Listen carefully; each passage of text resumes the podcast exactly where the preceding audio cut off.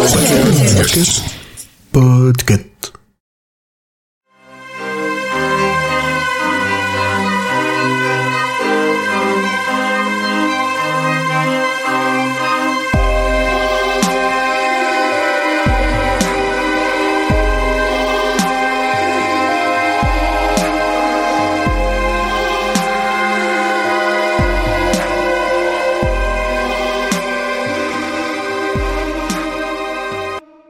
Bonsoir tout le monde, bienvenue dans ce nouvel épisode du Roi Steven, épisode 62 déjà.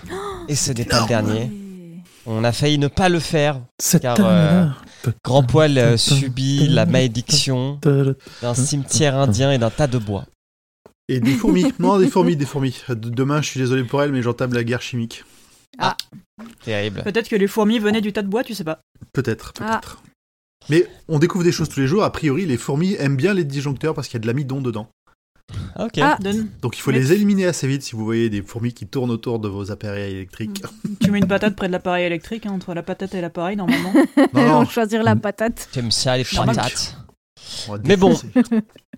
Bienvenue dans ce nouvel épisode de Bricomania où nous allons vous partager nos meilleurs tips euh, de bricolage. Anti-L214. Aujourd'hui, l'électricité. Ah, il y a des trucs Comment qui bipent en plus. Ouais, c'est chez moi. C'est super. Ça, C'est ça- bon. ça tombe bien parce que j'ai mon lave-linge qui, ne- qui a de l'eau dedans. Si quelqu'un peut m'aider après le podcast. Est-ce que ton lave-linge il fait de la musique quand il a fini? Est-ce que c'est un Non. Samsung là Ah si, il fait un, il fait un ding-ding, mais c'est- Ah ouais, non, il fait, il fait pas la musique là. Ouais. Est-ce que ce serait bien, pas l'intro la plus HS de l'histoire du roi Steven? Si, Je crois c'est qu'on on est dans le. On revient de tellement là. loin pour cet épisode. Et pourtant, j'y suis pour rien cette fois-ci. C'est vrai. Autour de la table, nous avons des personnes que vous avez- dont vous avez déjà entendu la voix. Alors, je vais faire dans l'ordre où je vous vois. Donc, c'est-à-dire, bonjour grand poil. Bonjour. T'aurais pas été chez le barbier il y a pas longtemps? Si, c'est vrai. Eh, eh. faire, euh, Je Elle suis est tout beau, tout toute propre. belle, toute propre. Sur le podcast, bien sûr, vous le voyez. Et oui. Bonsoir Urde. Coucou les gens, coucou Julien, coucou tout le monde. Oui, il coucou le chat. hein. Oui, quand je dis les gens, c'est On s'est c'est le compris. chat que je suis obligée Bon. de regarder comme ça. Bonsoir Comme Dulka. ça. Bonsoir, bonsoir tout le monde, bonsoir les auditorices. euh, je suis cassée de partout, mais je suis là. Et je vais- normalement, je vais dessiner, normalement. Toujours vivante. Toujours debout. Référence interdite, une de plus, je rajoute la Je liste. déciderai jusqu'au bout. voilà, c'était Dulka. Bon, je vais m'en aller finalement. Et nous avons Emric. Salut Emric. Bonjour, bonsoir. Voilà, tu m'as fait peur avec ton bonjour. J'ai cru que t'avais mangé ton micro, quoi. Pourquoi tu parles Tu trouves que je parle un petit peu près? Oui, t'avais vu comme ça. Emmerich Euh, ASMR. Emric, c'est Et bonsoir, Emric Julien. Semer. Et bonsoir tout le monde. J'allais dire, et on, on donne le bonsoir à Émilie, qui n'est pas là avec nous, mais qui est dans le chat. Je l'ai vu traîner. Ah. Non, mais elle repart. Retourne faire ton ménage, Émilie. C'est ton excuse, hein, je te rappelle. Fais gaffe. Emric, Oui, c'est de moi. quel livre allons-nous parler ce soir? Je suis sûr de pouvoir raconter cette histoire. Parce que à chaque fois, tu me laisses jamais faire la première phrase, donc euh, J'allais y venir. j'en profite. Euh, alors, je reprends mes notes. Euh, Fairy Tail, ou euh, en version euh, originale, Fairy Tailu, littéralement que de fées, est un shonen manga écrit dessiné par Hiro Mashima. Il est prépublié dans l'hebdomadaire Weekly Shonen Magazine de l'éditeur Kodansha entre le 2 août 2006 Kodansha. et le 26 juillet 2017 au Japon, compilé dans un total de 63 tomes et un tome 0.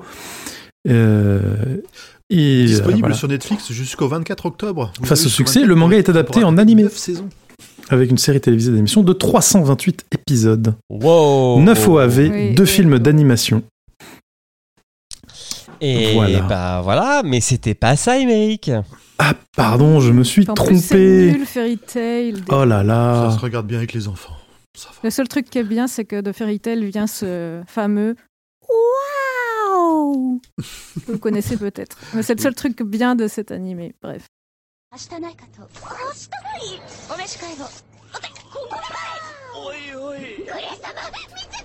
Le truc qui est utilisé dans Villebrequin, par exemple euh, Waouh Il y a moyen, c'est utilisé partout. Donc en fait, on va parler de fairy tale, euh, littéralement euh, conte de fées. oh, ce serait trop bien Conte de fées, un roman euh, écrit par Stephen King, publié sous le nom de Stephen King. Euh, en version française, il est sorti. Ah non, en version originale, il est sorti le 6 septembre 2022. Donc on fait vraiment du très récent. Et en version euh, française, le 12 avril 2023. Alors on est, on, on est à la Oh là pointe du, est- Steve, du Steve là. C'est vraiment aussi proche de la. du Steve moderne.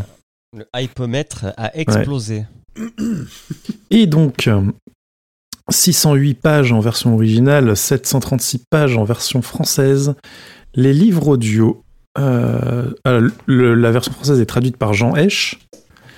Euh, les livres audio sont d'une durée respective de 24 et 25 heures environ.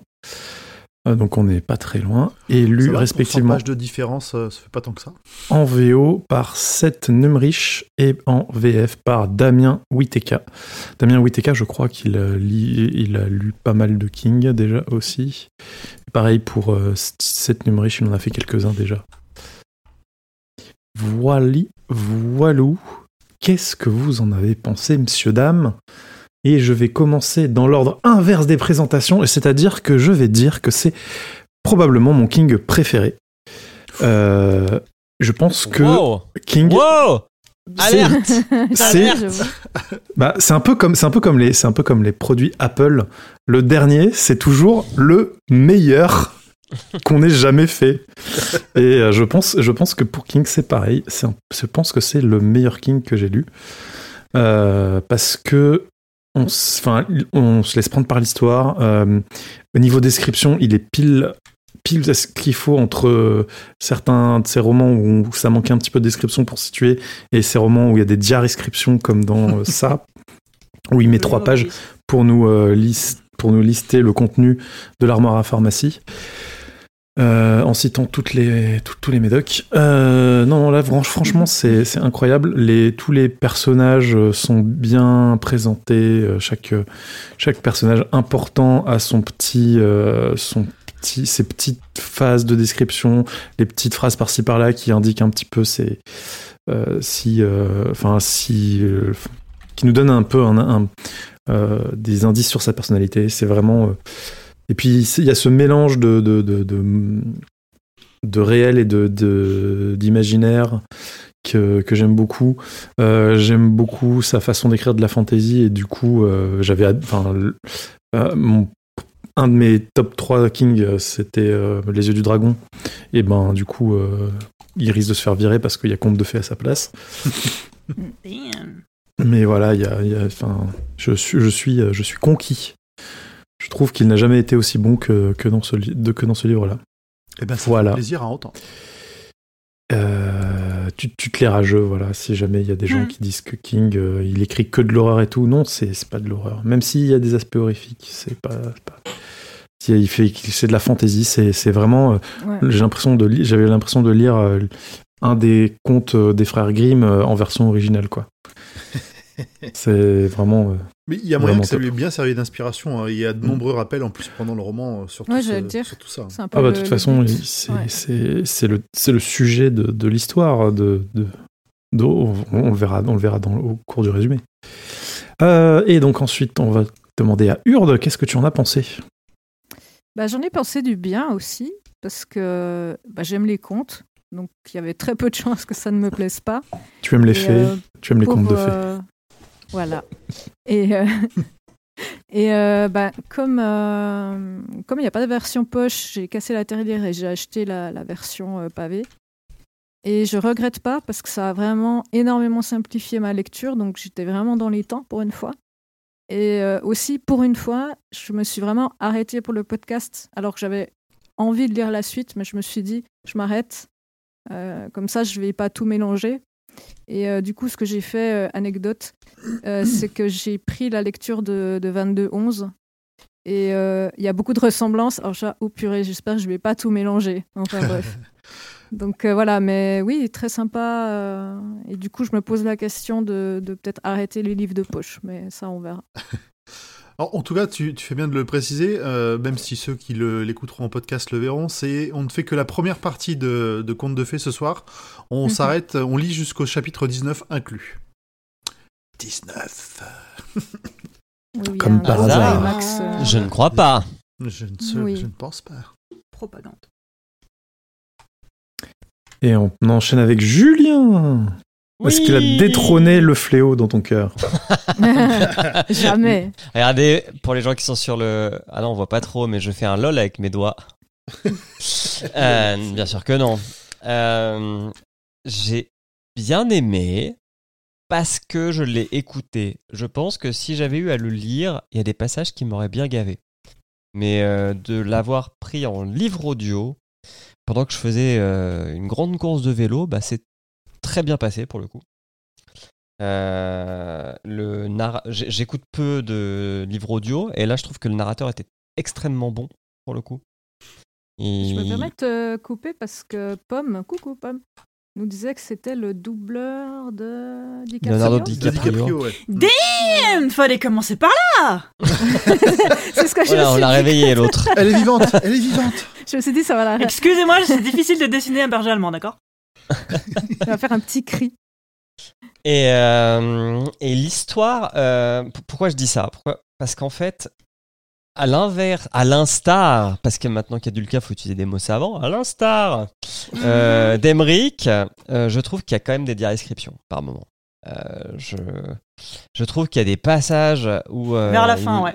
où il nous décrit là tout ce qui se passe. Vraiment, euh, ah, je suis dans ce monde, oh, ben, dans cette rue, il y a ci, puis dans cette rue, il y a trois boutiques. Alors, dans boutique 1, il y a ça, dans boutique 2, il y a ça, dans boutique 3, il y a ça. Ah, puis quand je regarde le ciel, ah, bah, il y a des nuages. Et puis, en fait, ah, bah, dans cette rue, il y a aussi un papier par terre. Alors, Ça contextualise, c'est pour une bonne raison, arrête. Pavé 1, pavé 2, pavé 3. C'était un peu too much. Mais, euh, je. Ça contextualise. hein. je- Oui, Mais oui, con- mais ça contexte, contexte toi-même. Et, euh. Mais, mais ah, enfin, c'était agréable. Et, euh, et c'est, c'est vraiment, c'est passé assez vite la lecture. Par contre, j'ai arrêté là où on a dit qu'on arrêtait et je suis parti sur un tout autre livre.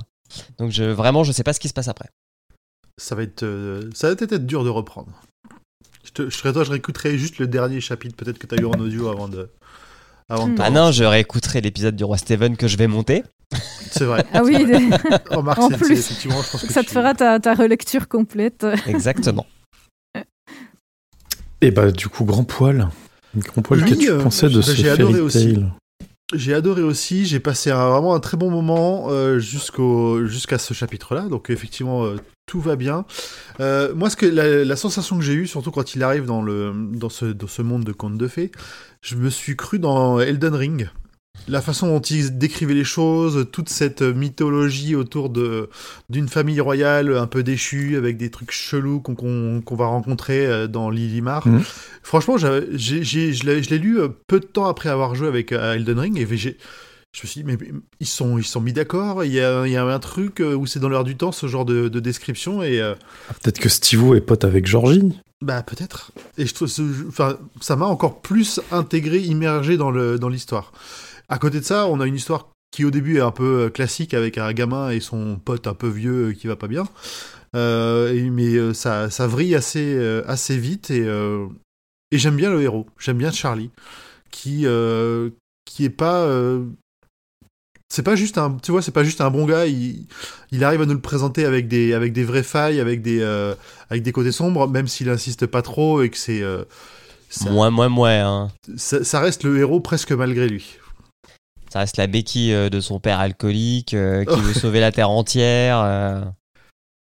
Moi, j'ai hâte que- de voir la suite pour me décider, Il passe à me faire un vrai avis là- là-dessus. ouais. J'aimerais bien voilà, qu'il soit non. un peu plus trash, mais bon. J'ai, j'ai hâte de lire la, la fin, même si c'est, je, je sais qu'il va y avoir un passage un peu difficile. Il y a aucun d'entre vous qui a lu jusqu'à la fin là? Bah, moi, j'ai, je- moi, je- j'ai en fait, je enchaîné, enchaîné d'une traite. en- Celui-là, je l'ai lu en VO. D'accord.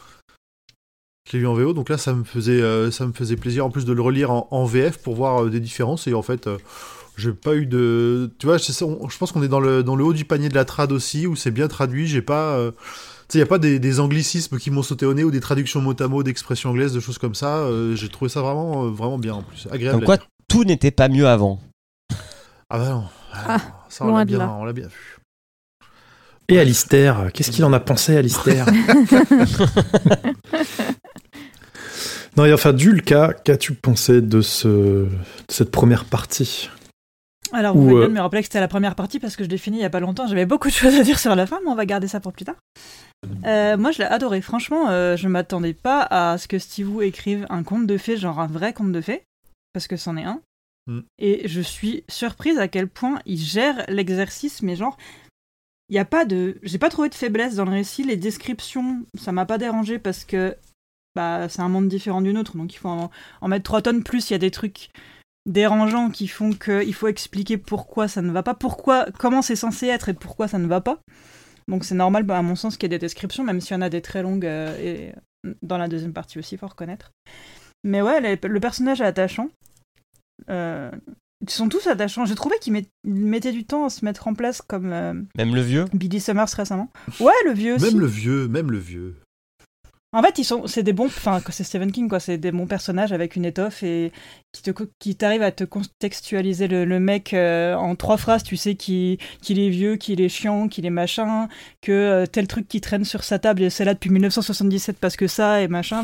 En trois phrases, t'as vraiment euh, l'essence du perso et et c'était un peu long à démarrer en soi, mais c'était pas dérangeant. C'est un pavé à lire, mais une fois que tu l'as ouvert, il est dur à refermer. Quand tu vois la taille du bouquin, tu te dis euh, est-ce que je commence à le lire maintenant, est-ce que j'ai le temps, machin, parce que tu sais que, enfin moi perso, j'ai vraiment eu du mal à le refermer à chaque fois. Il est vraiment très très prenant. D'autant qu'il y a les titres des chapitres à chaque fois qui te laissent entendre ce qui va se passer dans le chapitre suivant, avec une illustration euh, qui te donne envie de. Ah oui, là, te- le- qui- les, les titres pyramides, là, c'est pas la première fois qu'il fait ça. euh. Ouais, Oui, d'habitude il fait ça dans les nouvelles plutôt. Ouais. Et là, euh, Ouais. on avait. euh, Ouais, Mais là, il y a des petites fan, euh, illustrations, c'est trop mignon. Mais les illustrations sont cool. euh. Euh, trois mots. en audio. J'ai- euh, un, non, un- un fond qui est. euh, Il y a la tête du chien et le gars du, et la photo du jeune homme que j'ai repris et j'ai dit de mettre euh, des chats ninja, mais ça a donné ça. Voilà, pour ceux qui, qui pourront voir le fond. Non, mais Pour j'ai vraiment euh, l'impression. Dal, et voilà. Parce que du coup, en livre audio, on a écouté euh, bah, du coup 12-13 heures. Donc ça fait quoi 300 pages, c'est ça on euh, est à le- 60% euh, du, du bouquin à peu près. Et j'ai l'impression que je pourrais tout résumer en 5 phrases. Tu peux, Oui, mais euh, tu aussi peux. les Je, gens je qui pense ont pas. euh, qu'effectivement, euh, c'est jouable. hein. Les gens qui ont pas l'audio, les qui ont pas, qui ont l'audio et qui n'ont pas les illustrations, c'est dommage pour vous, mais vous avez Léonard de DiCaprio. Alors un, voilà, on fait des choix dans la vie. Ok. Tu, tu verras que moi, je l'ai pas résumé en trois phrases. hein. Ouais. Ah oui, là. Euh, du coup, est-ce qu'on commence le résumé? Après un petit jungle?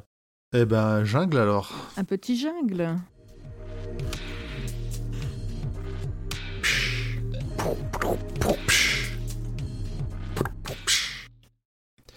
Et on dit bonjour avant de commencer aux gens du chat.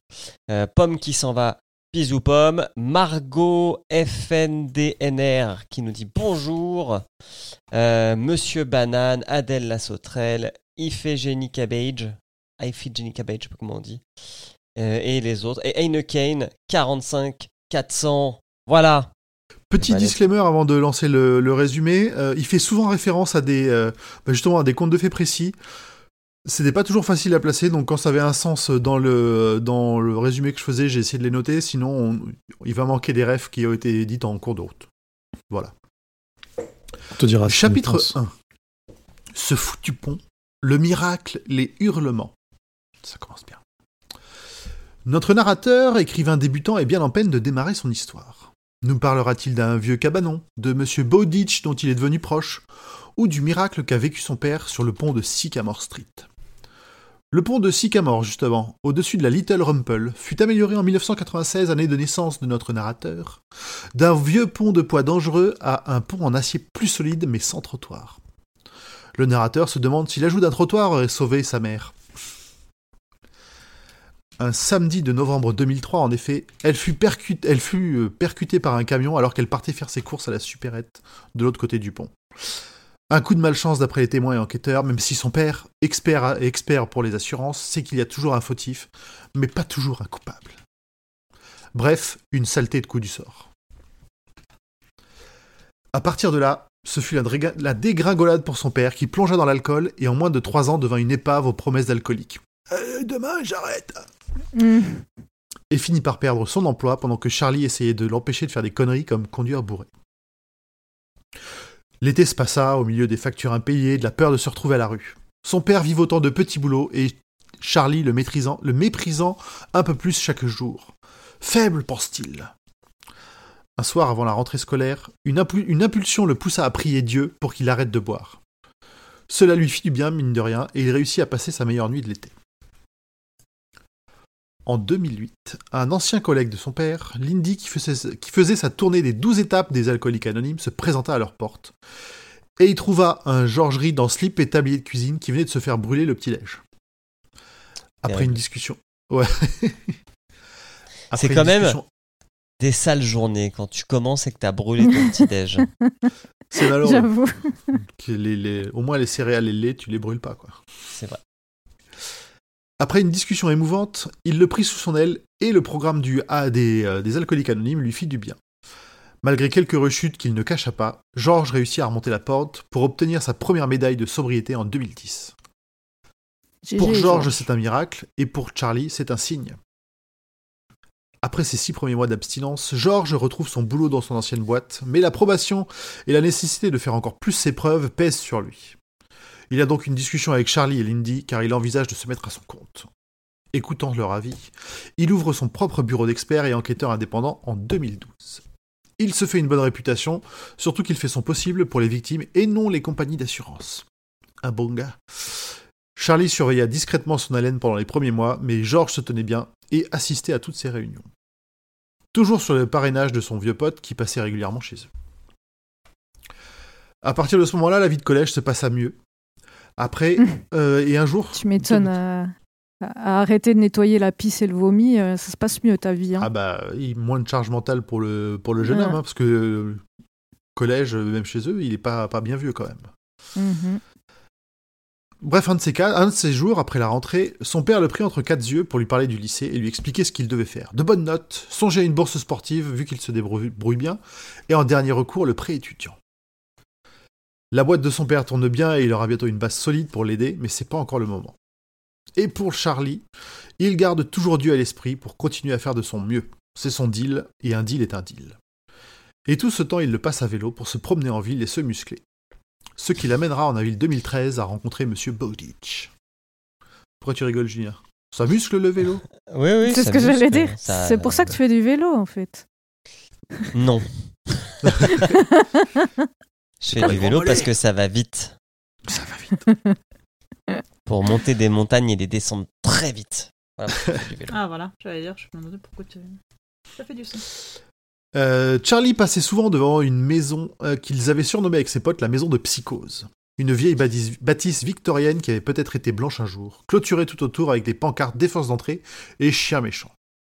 Un portail rou- euh, rouillé et un chemin peu entretenu rejoignaient la maison au store baissé en permanence. Le chien en question, un berger allemand, une en réalité on l'apprendra plus tard, nommé Radar, défend la propriété, obéit au doigt et à l'œil de son maître, et pour un adolescent ressemble à un monstre de chien comme Cujo. Là, c'est Papy King qui commence à faire ses rêves directs à lui-même. Il y en a quelques-unes dans, tout le long du, du bouquin. le père de Charlie pense que c'est un vieux rochon qu'il vaut mieux éviter. Il habite cette maison depuis bien avant qu'ils emménagent il y a 25 ans. Et l'éviter, c'est bien ce que Charlie a l'intention de faire jusqu'à ce fameux jour d'avril 2013. Ce jour-là, Charlie rentrait d'un entraînement en vélo lorsqu'il entendit Radar pousser des hurlements de détresse et en s'approchant à un très faible l'aide Grâce à Radar, Monsieur Bowditch il la vu sauve et Charlie 15 minutes de gloire dans le journal. Ce qui, d'après lui, était aussi un bon plan pour ses dossiers à la fac. C'est vrai. Euh, Chapitre 2 Monsieur Bowditch, Radar, la nuit dans la maison de psychose. Donc on fait un petit, euh, un petit retour en arrière juste avant qu'il le sauve. Charlie doit escalader le portier enrouillé, en gardant à l'esprit qu'il y a un chien méchant qui traîne. Les sons viennent de l'arrière de la maison, et en traversant le jardin mal entretenu, il aperçoit Radar. Elle a dû être impressionnante un jour, mais l'âge l'a rattrapée et elle approche d'une démarche arthritique. Charlie dit coucher et elle obéit. Il aperçoit le vieux, allongé, la jambe sévèrement déformée. Il ronchonne tout ce qu'il peut pendant que Charlie essaye d'appeler les secours et de s'occuper de lui. Il va même lui chercher un antidouleur à l'intérieur.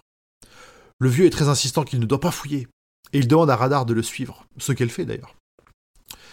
Il traverse la maison vieillotte et récupère les médocs expirés depuis bientôt dix ans. Bodich insiste pour les prendre quand même, ce qui ne le tue pas te rend plus fort, dit-il. Et il est surpris Mais de moi constater que... Je suis déjà mort. Mais toi, tu te réserves tes petites... euh, tes petits inserts musicaux pour la suite. Exact. Donc Bodich est surpris de constater que Charlie sait que c'est une phrase de Nietzsche, euh, comme quoi l'éducation ne se perd pas. Il lui demande ensuite de verrouiller la maison. Charlie s'inquiète de Radar alors que l'ambulance arrive. Bodich ne peut pas la nourrir et ne veut plus aller à l'hosto. Il propose alors son aide, mais le vieil homme n'a toujours pas l'air de vouloir. Charlie, pendant, ce temps, pendant qu'il le laisse réfléchir, pendant qu'il va aider les, ambulanciers avant qu'ils enfoncent la porte du petit portillon. Sur des adieux déchirants entre Howard, on connaît son prénom maintenant, et Radar, Charlie se retrouve en possession d'une clé et des instructions pour la nourrir. Bodich n'a personne d'autre et sait bien qu'il ne rentrera pas de sitôt, vu l'état de sa jambe. Il est emmené en brancard sur une dernière recommandation de ne pas fourrer son nez partout. Radar, triste, se laisse caresser par Charlie en regardant son maître partir. Pour Charlie, à ce moment-là, il continue à payer sa dette à Dieu. Il s'installe à la table de la cuisine pour faire ses devoirs de français en attendant l'heure de nourrir Radar. Il l'explore un peu et tape dans la boîte à cookies d'Howard. Dans l'arrière-cuisine, les croquettes sont là et de quoi tenir l'apocalypse zombie en nourriture en boîte de conserve. Il est un peu La gamme, elle survivaliste, euh, Howard. Ouais, il- tu sens que ouais, c'est un vieux renfermé qui aime pas trop euh, les Ouais, voilà. institutions. Surtout ça. Il aime pas trop trop parler à des gens et aller les voir, et encore moins qu'il rentre chez lui. On comprendra peut-être pourquoi plus tard. Peut-être. On dirait moi. Est-ce qu'on doit s'inquiéter Urde Non. Est-ce que t'as des Je- Est-ce que Euh, un, est-ce que j'ai t'as un de puits chelou pas loin de chez toi euh, non. enfin, j'ai pas visité le, le jardin commun. Eh ben, euh, ok. Une fois la gamelle remplie, Charlie rentre chez lui. Il, euh, comment dire, il va raconter ses aventures à son père. Le garçon veut retourner voir la chienne, si la chienne va bien, dans le même le, le soir même, et son père accepte et lui de faire attention à Norman Bates. Oui, déjà à son époque, la maison avait un surnom. Norman Bates, c'est pas le nom du tueur dans Psychose? Si, si, si. Ouais. Elle avait en gros le même. Ah. Ce, ce- ce- ce petit sobriquet est, est très très vieux. Je fais une Ah, petite euh, note de- pour euh, l'auditoris. Il ne, veut, non- il ne veut pas non plus que euh, Charlie ramène Radar. De retour sur place, elle se précipite joyeusement sur Charlie, la, cha- la chatière, je sais pas si on dit une, une chiennière, n'étant pas fermée. Bonne question. Non, je crois qu'on dit une chatière chatière. quand même, mais c'est Je plus crois grand. qu'on dit une ouais. chatière aussi, ouais. Ouais. Mais c'est une, une chatière pour un berger allemand, n'importe qui peut rentrer dans ta baraque. Ah bah ouais, oui. je pense à peu près, ouais. Oui, mais il y a plein de films où ils entrent par les chientières. Hmm. Par les chatières pour chiens. Ah, les portes pour Nouvelle chiens. peur débloquée. Bon, maintenant, les, les nouvelles, tu sais, il faut la... avec la puce et tout. hein. C'est vrai. Non, mais imagine, on fait du mal à ton chien pour récupérer la puce. Ah. Non, j'ai pas envie d'y Bon, penser. ça enchaîne, suffit, ça suffit, ça suffit. On continue. Charlie passe un peu de temps avec elle, elle essaye de l'amadouer pour ne pas rester seule. Il lui file un bout de cookie, trouve une chemise d'Howard pour qu'elle se couche dessus. Ensuite, Radar lui ramène un singe queener pour qu'ils jouent ensemble, et euh, à ce moment-là, on se rend compte qu'il y a une espèce de coup de foudre entre, entre Charlie et la vieille, chi- la vieille chienne. Mais il se fait tard, et il doit rentrer chez lui, pensant qu'il pourrait aider Bodich en entretenant un peu sa maison. Il a aussi pris quelques photos et le lendemain matin, il prévoit de rater le début des cours pour les amener à l'hôpital. Très attentionné. Et Un, chapitre peu- un peu 3. too much. Oh, arrête, arrête, tu n'as pas de cœur. Ouais, de ouf. C'est ça les J'ai macronistes. j'ai une vie. je suis assez partagée. je, suis partagée sur ce sujet, j'avoue. Ouais, tant qu'à faire. Ça lui coûte pas grand chose à ce moment-là de faire un Puis il petit est à fond, euh, il est à fond dans sa BA aussi et vis-à-vis de, de la promesse qu'il a fait avec son père. puis, et ouais. donc.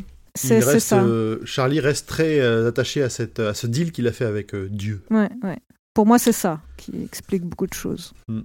Ah, le fanatisme religieux. Terrible. Oh, bah, à, Euh, sa place, 3. euh, à sa place, je le comprends quand même. C'est bon. Oui, oui. Désolé. Allez-y. Non, non, euh, pas de souci.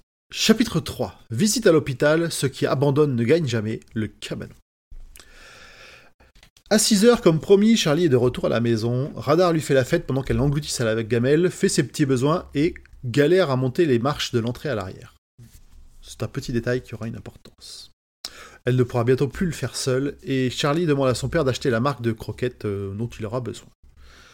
En partant, il croise une des voisines de Boditch qui bitche sur lui, sa maison et sa chienne. Mais Charlie préfère l'ignorer et reprend sa route vers l'hôpital. Bon, C'est la bitcheuse de rue. Hein. Ah ouais, C'est- celle-là. le cliché de la petite vieille qui est avec ses jumelles là et qui a Ouais, toujours ouais. un avis sur tout. Charlie est vachement sain comme gamin quand même. Il est, il est pas parfait, il, est- il le prouve à plusieurs fois tout au long du bouquin, mais il est quand même sain. C'est c'est le- premier de la classe, quoi. Enfin, moi, c'est... Ouais, C'est Non, il que est- j'ai, euh. Il est sain, il a les pieds sur terre, il a des bons réflexes qui justifient par euh, tel ou tel truc, ça sort pas de nulle part en mode euh, mon personnage est parfait, euh, c'est ta gueule, c'est magique. Je trouve qu'il est bien construit. Moi, je Moi, le trouve un pense peu, à un peu deux poignets parfait. qui vont souffrir dans pas longtemps. Il y a Iphigénie qui nous dit que c'est une trappe à chien, ce qui me paraît plus plausible qu'une chatière. Ça fait un peu québécois. Merci beaucoup. Ouais. J'avoue. Très littéral, mais au moins tu sais de quoi on parle. J'avais des, expressions sales qui m'arrivaient dans la tête. À l'hôpital, l'infirmière lui donne des news. La jambe est cassée, la hanche est à remplacer et beaucoup de rééducation. Le tableau n'est pas beau. Dans sa chambre, Howard n'a pas l'air encore plus vieux qu'avant. Mal en point. Charlie lui montre les quelques photos de, ra- de rata- les quelques photos de radar qui le requinquent et il propose de continuer à s'occuper d'elle. Howard accepte avec joie, oh, c'est rare de son côté, et commence à partir dans les vapes de l'antidouleur. Il termine sur une phrase mystérieuse. J'ai oublié de la noter. Les... Voilà. Attends, je sais, je sais. Les... ça finit par les lâches font des cadeaux. Ah oui, C'est Ah après oui. ça. les les braves, non les braves agissent et les, les lâches non, font des les cadeaux. braves rendent des services et les Ah lâches ouais, font voilà, des cadeaux, un truc comme ça. Ouais. Qu'on- Mais je l'ai pas tu- noté à tu chaque fois, mais on va la retrouver assez Tu, régulièrement euh, ouais, par la tu l'as noté plus tard, il me semble. Je Ouais, vais la ouais, ouais. retrouver. Ouais, elle sera plus tard dans le, dans le résumé. On la Et retrouvera après. c'est pas pas là où il lui parle déjà du pot à cookies ou à sucre euh, un peu magique là? Du... Non, il lui dit que dans- il y a, il y a un peu de monnaie dans son pot à farine euh, ou Ah. euh, qui euh, Mais, Ah, mais, mais en fait, non, de- oublie. Ouais, c'est ça. c'est ça. À ce moment-là, il est pas sûr de, de pouvoir lui faire confiance, au moins même pour son argent, pour sa menu monnaie. Ouais. Charlie repart à l'école et se présente pour son billet de retard. La dame de l'accueil sait qu'il a sauvé la vie de- du vieux hier soir, mais il ne l'admet pas. Pour lui, c'est grâce à Radar. Et ça fait plusieurs fois qu'il essaye de faire comprendre que ce n'est pas le héros de l'histoire. L'entraînement de baseball ne se passe pas bien. Charlie n'arrête pas de penser à Radar toute seule pendant qu'il se fait engueuler par son coach.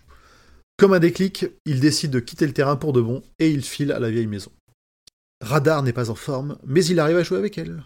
Charlie se décide à ranger l'échelle de laquelle est tombé Howard. Il l'amène au cabanon qu'il a au cabanon qu'il a aperçu au fond du jardin, mais un cadenas énorme le ferme. Derrière la porte, un étrange gazouillis et grattement lui donne la chair de poule et fait aboyer Radar. Il abandonne l'échelle et retourne à la maison. Il en profite pour appeler son père et donner quelques nouvelles, celui-ci est déjà au courant pour le baseball, et Charlie affirme sa décision de laisser tomber, à cause du coach et parce qu'il veut aider le vieux en entretenant sa maison. Son père n'est pas sûr de comprendre, et euh, Charlie continue lui à penser à son arrangement avec Dieu. Toujours faire du bien. Un journaliste a aussi appelé pour pouvoir parler des événements. Charlie n'a pas vraiment envie de se mettre en avant, mais il prend quand même son numéro de téléphone. Il fait dîner radar, retourne faire un tour au cabanon maintenant silencieux et rentre chez lui. Il en profite pour appeler le journaliste et répondre à quelques questions toujours modestes. C'est Radar l'héroïne.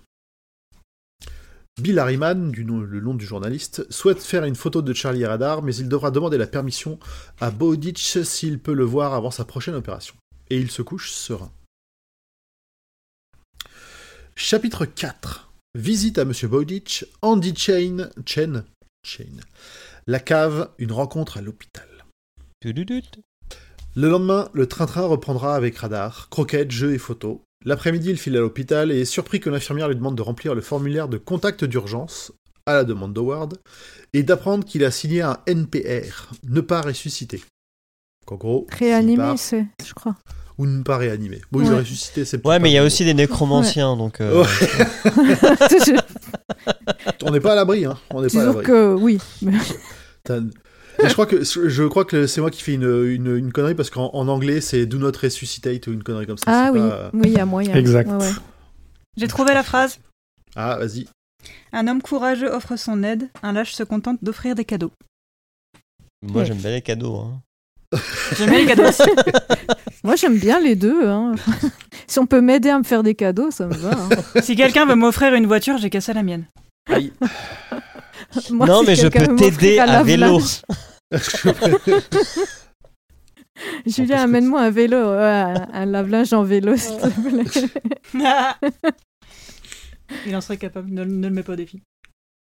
Avec une petite Sur charrette. un vélo cargo. Ouais. Oh, putain, il va être costaud Oh, bah. le bestiau. hein. À Strasbourg, euh, il y en a partout. Euh, dans la chambre, Howard a un fixateur sur la jambe. C'est une espèce d'appareil de, de torture avec des, des broches qui rentrent dans la jambe pour que tout tienne en place. C'est dégueulasse. Hmm. Et une pompe à morphine. Il est toujours rochon, mais au moins il a pas mal. Il discute de radar. Drogue. Drogue, ah bah, il appréciera euh, fortement ça. hein. Il discute de radar, de la suite des événements, et Charlie propose d'aider à s'occuper de la maison en attendant. Howard devine assez vite qu'il s'agit de quelque chose qui arrange le jeune homme, et finit par accepter. Il propose de récupérer les outils dans le cabanon, et le regard d'Howard se durcit. Il n'y a rien d'utile là-dedans, dit-il, et tous les outils sont à la cave. Il accepte aussi que Radar et Charlie soient pris en photo, mais devant chez lui, pas sur sa propriété. Et il se quitte avec euh, Charlie ayant encore, euh, comment dire, une nouvelle appréciation de, pour Howard. Après l'hôpital, il prend rendez-vous avec le, le reporter et aussi avec euh, l'épicier chic qui s'occupe de toutes ses livraisons de nourriture parce que euh, Howard ne faisait pas les courses, il se faisait livrer. Qui toque avant l'heure. Ah, c'était. euh, ouais, c'est. ouais. Mais Ça se faisait beaucoup aux États-Unis, il me semble. C'est là qu'on apprend que c'est euh, le PDG d'Amazon finalement, Howard. Puis même ici, hein, en fait, en vrai, euh, tu peux te faire livrer depuis longtemps. euh. Oui, c'est vrai. Il a investi dans quelques actions euh, de la pomme, je crois. Je sais plus si on en parle de ça. Je crois pas. Non, je, je crois pas, je dis une connerie. hein. Mais juste extrapole. On, Hmm. on découvrira. Une qu'il extra était pomme. pas- Oh, Oh, il est en forme aujourd'hui. Ça sent le manque de sommeil ou pas? Je te rejoins, je te rejoins. Non, non, c'est beau. Je, je valide. Euh, un de ses potes d'enfance, Andy Chen, dont on a parlé tout à l'heure, passe pour transmettre un message de son coach qu'il voudrait qu'il revienne jouer. Mais c'est peine perdue. Surtout que si je me souviens bien, en plus le coach, euh, c'est genre, euh, c'est pas, c'est pas moi, c'est toi, reviens, c'est pour ton bien. Oui, c'est un, Ouais, un il est pas, il très quoi. sympathique. Un Non, coach sportif américain cliché. Ouais, voilà, c'est ça. Le samedi est là et le photographe aussi. Une photo mignonne qui finira dans tous les journaux et Charlie, qui semble prendre exemple sur Howard, rentre rapidement dès qu'il commence à lui poser trop de questions. Et il démarre ensuite ses corvées dans la maison. Le dimanche, Charlie amène Radar en promenade jusque chez lui, où elle fait la connaissance de son père, qui se prend d'affection pour elle aussi. Mais il finit par la ramener car il pense que, que le vieux n'aimerait pas qu'elle reste loin de chez lui. Le lundi, l'épicier fait sa livraison et Charlie explore la cave pour trouver les outils.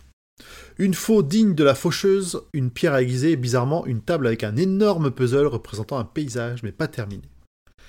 Il en ressent une profonde tristesse, mais bon. Au boulot, il chope un tuto YouTube et affûte la photo. J'ai trouvé juste intéressant en, parlant de cette histoire de livraison. Il découvre que ce qui se fait livrer, euh, c'est c'est des bons trucs. Hein. C'est pas. Ouais, c'est de la euh, bonne bouffe et il a plein de conserves c'est au cas où, traiteur, mais, euh, euh, pour la vie ouais. de tous les jours, euh, c'est plutôt... Ça, déjà, euh, je me suis dit, ouais, c'est étonnant qu'il se fasse livrer de la bonne bouffe. Euh, là, ça m'a mis la puce à l'oreille. C'était quoi des cookies euh, Des cookies bah, Il avait l'air de vraiment euh, mettre le moins d'argent possible euh, tout partout. Et là, tu, tu te dis, tiens, Non, il doit quand même avoir un peu de thunes, quoi. Je sais pas si c'est parce qu'il me met pas tout partout, c'est juste parce qu'il est vieux et qu'il s'en fout. Moi, c'était la, la partie sur la, la couche de poussière qu'il y avait sur les trucs à la cave où tu sens qu'il est seul et qu'il a des occupations d'homme seul et qu'il a pas de potes et que. Enfin, ça fait un peu mal au cœur, je trouve. Puis même le puzzle, euh, flemme, quoi. Ouais, voilà. Ouais.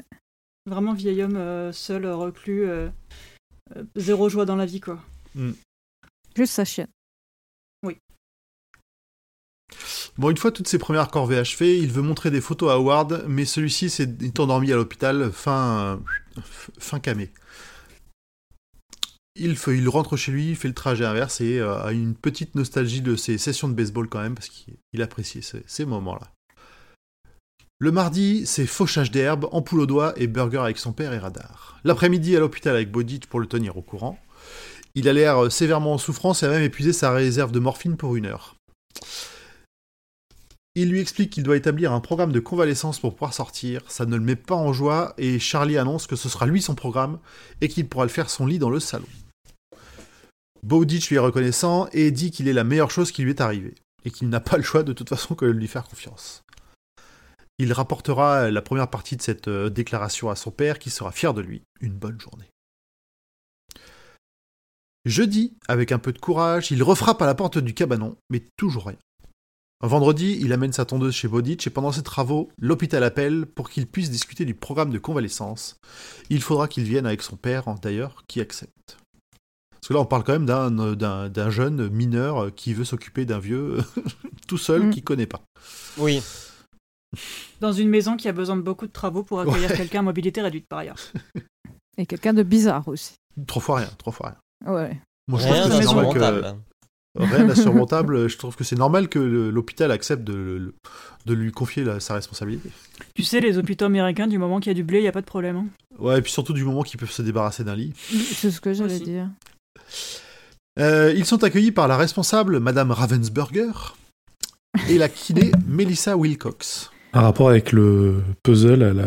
au sous-sol. Ben, je, je sais pas, le, le nom me paraissait euh, suffisamment important pour être noté parce qu'on la retrouvera pas beau, très souvent, elle. Après, je sais pas si c'est américain euh, aussi. euh, J'ai aucune idée pour le coup. Ravensburger? Mais. Oh, je pense ouais. que si. Et du coup, chez Oh. nous, ouais, c'est- tout de suite, tu penses au puzzle. Je pense que c'est une grosse boîte. Hein, ça, je pense que chez eux aussi, il n'y a pas de. Il y a moyen. pas de- Il n'y a pas de, de- de confusion possible. Donc, euh, la responsable et la kiné que l'on retrouvera Bah, bien plusieurs sûr, fois, c'est allemand. Wilcox. Ah, Ah bah, avec un nom pareil. Voilà, les, les États-Unis, c'est une terre d'immigrés, c'est- ça veut rien dire les noms. Ouais, justement, c'est ce qui a que... été fondé dans la ville de Ravensburger. Voilà. Mais non, Qu'est-ce qu'ils sont créatifs, ces Allemands, c'est incroyable. c'est ouf. C'était un petit tacle à la gorge gratuit de quelqu'un qui habite près de l'Allemagne. Ouais, on sent le sel un petit peu. Oh, écoute, on s'est fait envahir trois C'est fois les en bretzels, pendant c'est les 150 ans, alors voilà. hein. Au bout d'un moment. C'est bien l'Allemagne. Les clubs sont moins chers. Tout est moins cher en Allemagne à part l'électroménager. Les taxes sont pas les mêmes, ça vaut le coup d'aller faire les courses. Hmm. Par contre, la bouffe, t'oublies. Hein. bon, on diverge un peu Oui. là. hein. Oui, Pardon. pardon. Verge. Ouais, merci. Melissa Wilcox donc sera en charge de la rééducation et lui explique les besoins et soins dont il aura besoin. Désinfection des broches, urinoir, euh, barre de soutien installée aux chiottes. Un programme Sexy. tout à fait réjouissant, je trouve. Il y a des Haribo Bretzel aussi en Allemagne, il paraît. Pardon. Quoi? Écoute, j'ai vu une photo, j'ai- juste Oui, envie d'y aller pour oui. ça. Je veux goûter. Je veux Trop. goûter cette, Je vais euh, essayer d'en trouver. cette saleté-là. Ça a l'air- Pardon, mais je devais absolument le dire. Alors là, quand même, enfin, l'hôpital, via cette Madame Ravensbourg, euh, essaye quand même de dissuader euh, le gamin d'accomplir cette tâche, quoi. Il, il se fait quand même pas mal challenger dans ce, cette partie-là. Ah mais oui, oui, bah oui. mais t'es sûr que tu veux laver son caca? Enfin, C'est pas dit comme ça, mais c'est c'est un peu c'est quand même sous-entendu très fort. hein. Ils insistent sur la partie euh, désinfection des, des trucs qui sont dans sa jambe, Mmh. euh, les l'urinoir, tout ça. Ouais, le côté bien graphique, Mais je, dégueulasse. je comprends qu'il veuille s'assurer de sa motivation quelque part à le faire. Peut-être pas des raisons qu'il y a derrière, parce que ça il les donnera pas vraiment, mais en tout cas de son, son envie de le faire. Il est vraiment en mode pénitent, Charlie, à ce moment-là, quoi. Genre, Mm. j'ai promis, euh, comme les Blues Brothers, nous sommes en mission pour le Seigneur, bah pareil. Bah là il est limite en train de se flageller avec des orties. Mais de euh, ouf, Ah, de ouf. Oh l'urinoir, ouais Alors qu'au final, au final, il a rien fait de mal, il fait juste ça pour que son père ne retombe pas dans l'alcoolisme, quoi. C'est... Mm. Mm. Niveau selfless, euh, c'est... c'est beau. J'aime bien Petit Charlie, moi. Ouais, puis je crois Euh. assez aux descriptions où il dit que qu'il est pas à ça près, quoi. Oui, j'avoue que dans la mesure où il a ramassé son père euh, qui, qui Euh, était dans ouais. un état... euh, Oui, a priori ce Je sera rien de pense pire que... ce qu'il a que- déjà vécu. Bah Mm. ouais, voilà. Je pense Bah, c'est pour le exactement coup, ce qu'il dit je- d'ailleurs. hein. Ouais, ouais. Et pour le coup, je pense que c'est vrai, quoi. Je Hmm. pense que c'est rien à côté de ce qu'il a déjà vécu. Et oui, c'est un enfant qui a déjà traversé de grandes étapes dans sa vie. oui. Et Là, il pour, est une, pas au bout pour une bonne Ouais. raison. Pour, euh, pour une bonne raison, en plus, cette fois. Euh. La kiné ne pourra pas faire un tour de la maison sans accompagnement. Bowditch est particulièrement catégorique sur ce point. Le père de Charlie le soutient, même s'il est un peu inquiet. Il se, il se demande aussi comment Howard, Howard va régler ses soins, s'il a une assurance. Mais non, il va tout payer lui-même. Le Cela mec le fait- pèse là, clac la valise. Bah là, tu, je pense que tu sors une valise, ouais. Fait le prix des soins. euh, Ça fait tiquer tout, tout le monde un petit peu quand même sur ce, sur ce côté-là. Euh, et en passant, petit détail, la kiné est une ancienne élève du lycée de Charlie et a comme un lien qui semble se créer entre les deux futurs collègues. Ouais, mais non. Ouais, laisse-moi le, laisse-moi faire des. Ouais, de ouais, non, non, mais c'est, c'est, c'est, c'est, c'est pas gratuit ce que tu dis. C'est un peu insinué, mais, euh, Mm. mais l'autre, euh, il en a, il a, il n'a Dieu que pour le, le chien, quoi. C'est ça.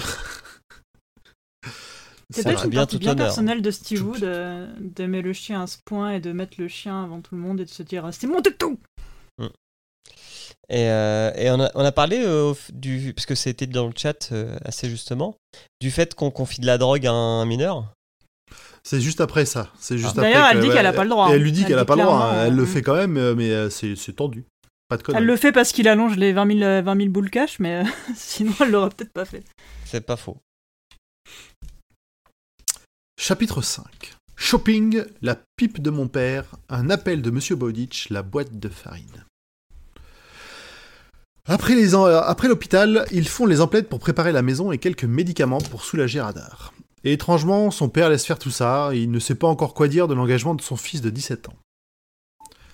À la maison, Charlie fait le tour du propriétaire pour inventorier les travaux euh, nécessaires au retour d'Howard, mais aussi ce qu'il aurait à faire pour entretenir la maison.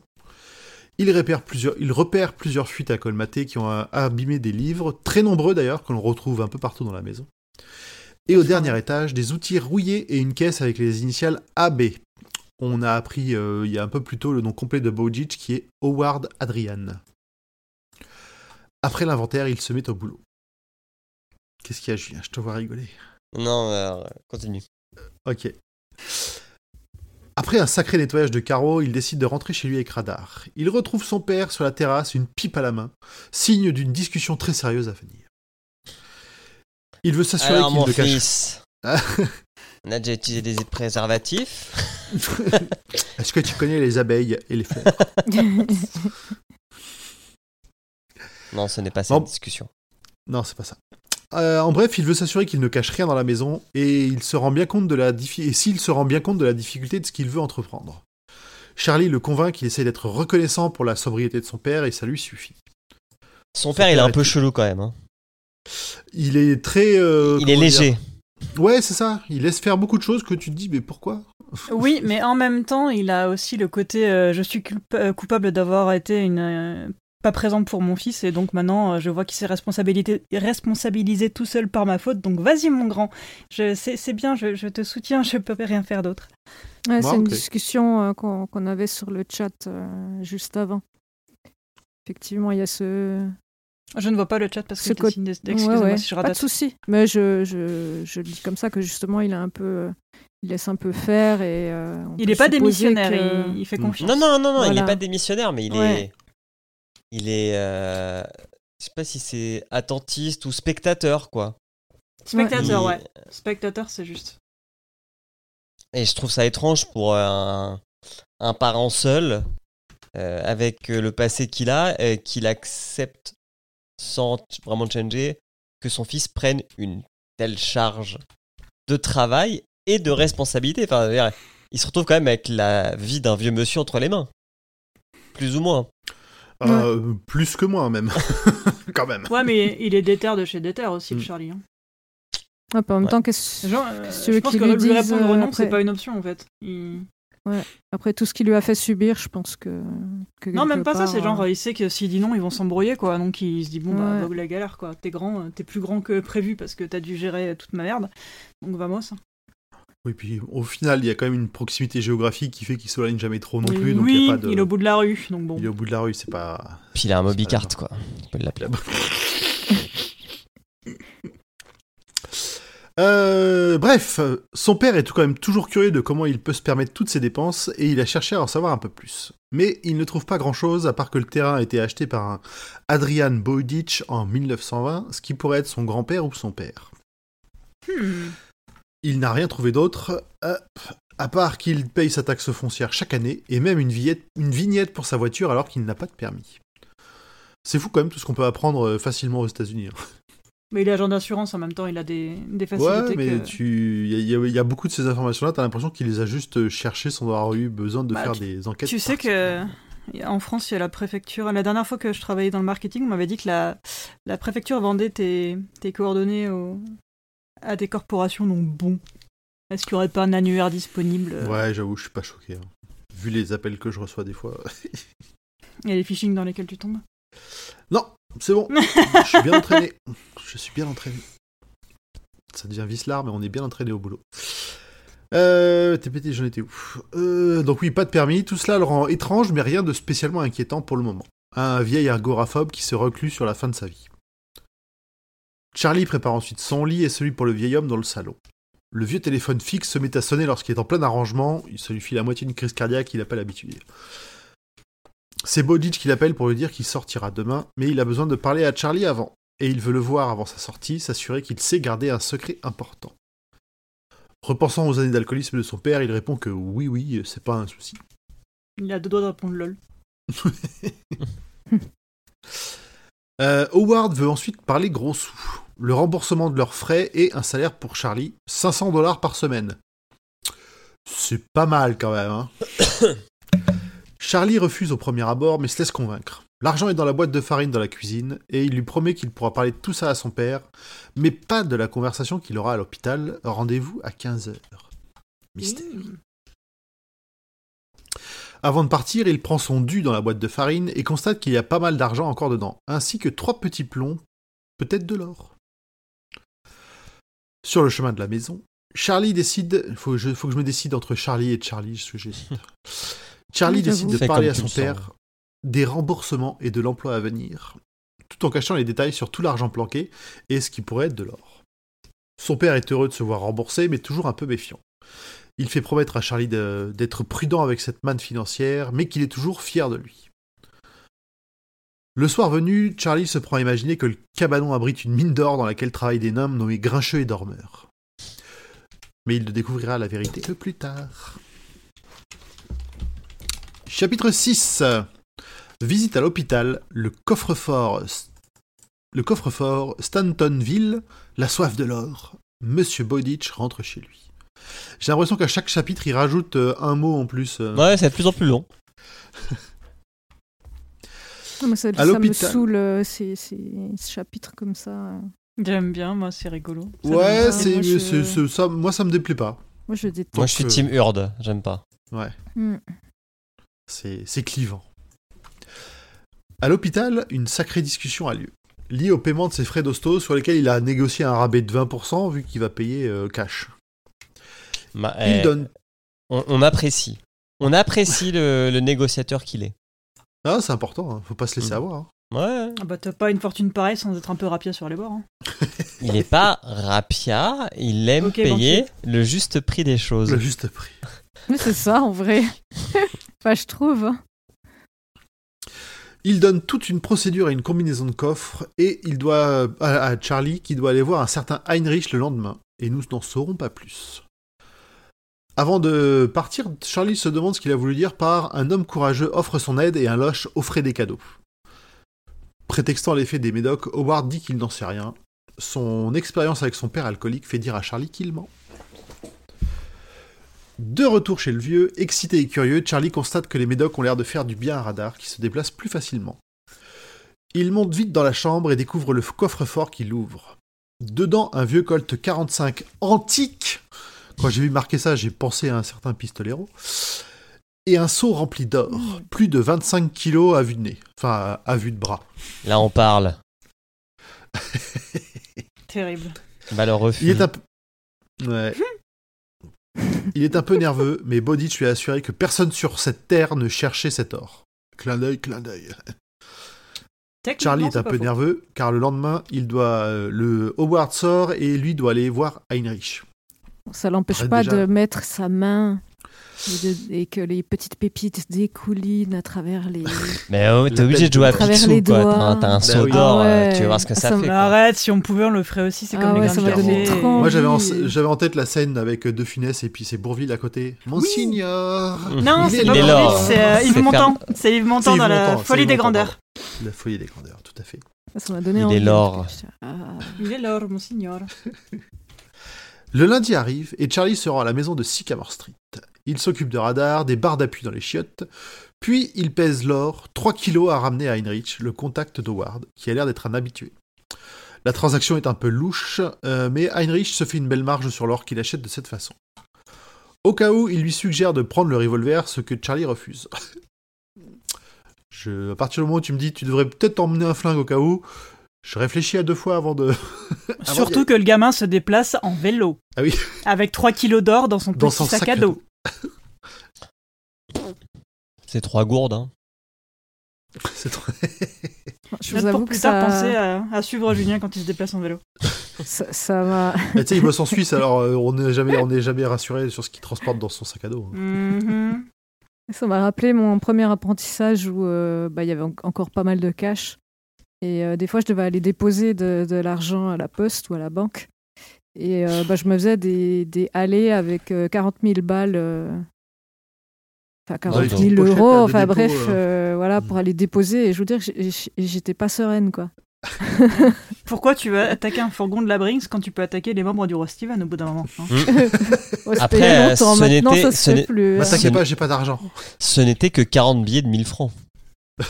Oui, c'est ça. C'était des petites fourmis. Je sais pas si tu m'as pas connu, toi, du coup.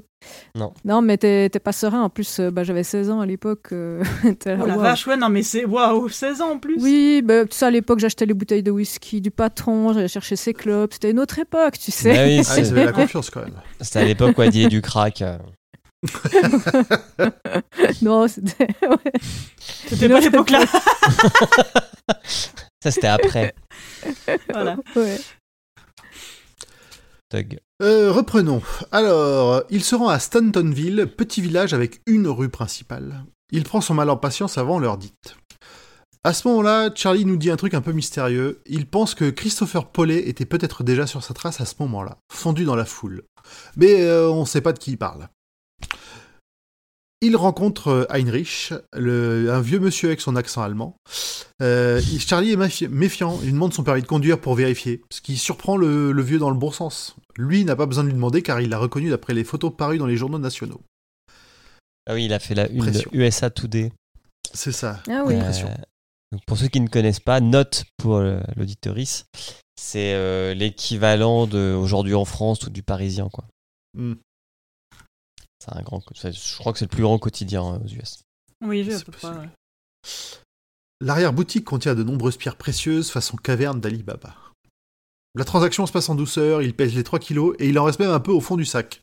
Heinrich lui propose de racheter en liquide sans que, le vieux le, sans que Howard le sache. Charlie refuse, Boy Scout jusqu'au bout, et prend le chèque, son sac à dos.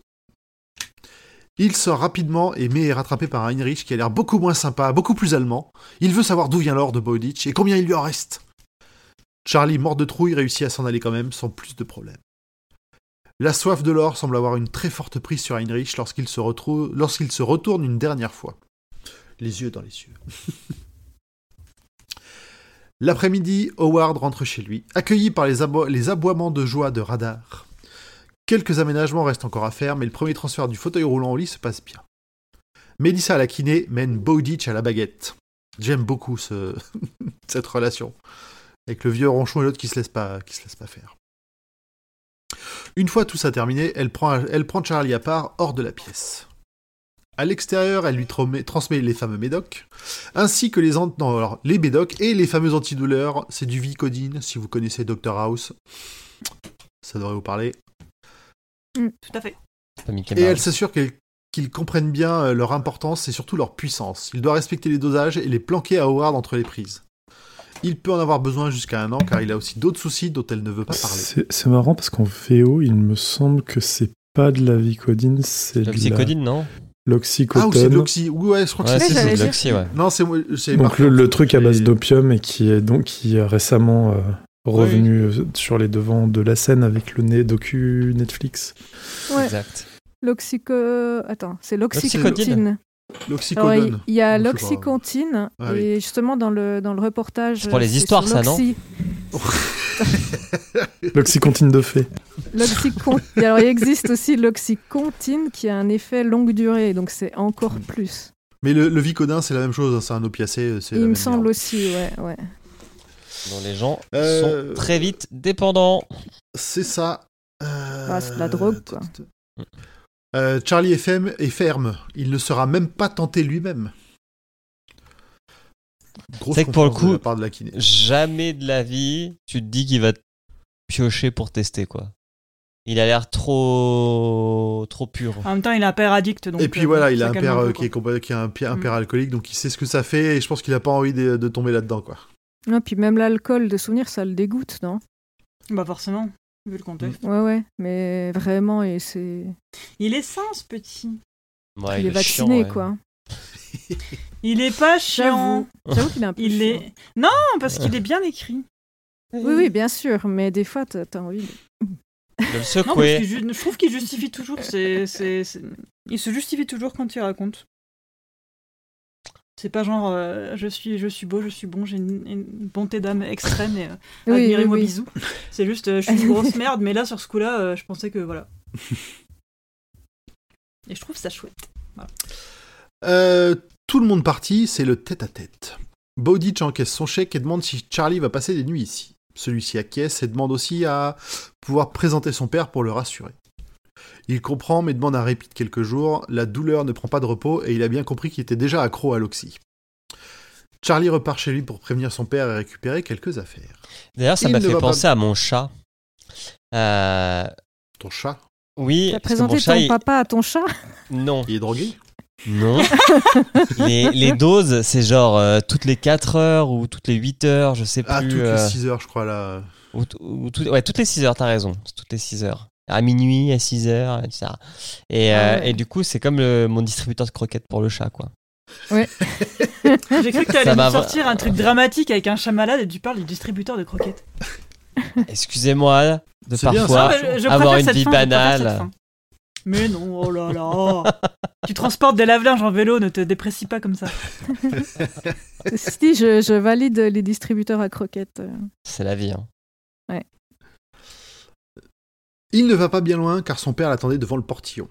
Il est toujours fier de ce qu'il entreprend et il aurait aimé que sa mère soit là. Charlie fait savoir qu'il a un peu peur, mais ça va bien se passer. Il récupère ses affaires et file s'occuper du vieil homme. Euh, chapitre 7. Première nuit, maintenant tu connais Jack, un simple bûcheron. Thérapie, la visite de mon père, Lynn Parza, Monsieur Boriditch fait une promesse. Nom de Dieu, c'est long. C'est la première soirée en tête à tête, la première prise de médoc et le premier urinoir à nettoyer. Ça se fête. Bon, ça se passe bien. Euh, Bowditch, assommé de fatigue et de drogue, s'endort régulièrement. Charlie, Char- euh, Charlie sait que ce salon sera sa nouvelle chambre définitive, même quand il pourra marcher, car bientôt c'est Radar qui ne sera plus en état de monter les escaliers jusqu'à la chambre. Il profite de cette nuit de calme pour lire des contes, notamment plusieurs versions de celui de Jack et le haricot magique. Magique. Qui volera une oie qui pond de l'or aux géants Plus, on a une petite trèfle à la tour sombre dans cette partie-là. J'ai pas noté la, citation. Euh, il sera pris d'un frisson prémonitoire en découvrant le nom du géant, Gog Magog. Minuit, c'est la prise d'oxy suivante. Charlie demande enfin à Howard ce qu'il faisait comme métier avant, et il lui dit aussi euh, qu'il était, et il lui dit qu'il était géomètre à mi-temps et un peu bûcheron quoi. Une petite ref à la- à l'apocalypse où Gog et Magog étaient deux nations dangereuses si on les réunissait. Euh, j'ai pas, j'ai pas les refs là. Ah, j'ai pas non J'ai plus. j'ai pas cherché. Je, j'avoue. Je, je voulais chercher, j'ai Ouais. oublié. Et je me dis Pareil. que Je peux jeter un coup d'œil. si t'as le temps, mais c'est pas, c'est- c'est- ça reviendra pas tant que ça, je pense euh, derrière. La petite routine s'installe rapidement et durera tout le printemps puis l'été. Les frais d'hôpitaux sont réglés et Melissa Wilcox est tenue au courant de ses progrès. Le mercredi est la première séance de kiné-torture. Melissa est stupéfaite, Howard s'en sort très bien et plie déjà pas mal le genou. Charlie en profite pour la, questionner sur un médicament qu'il ne connaît pas.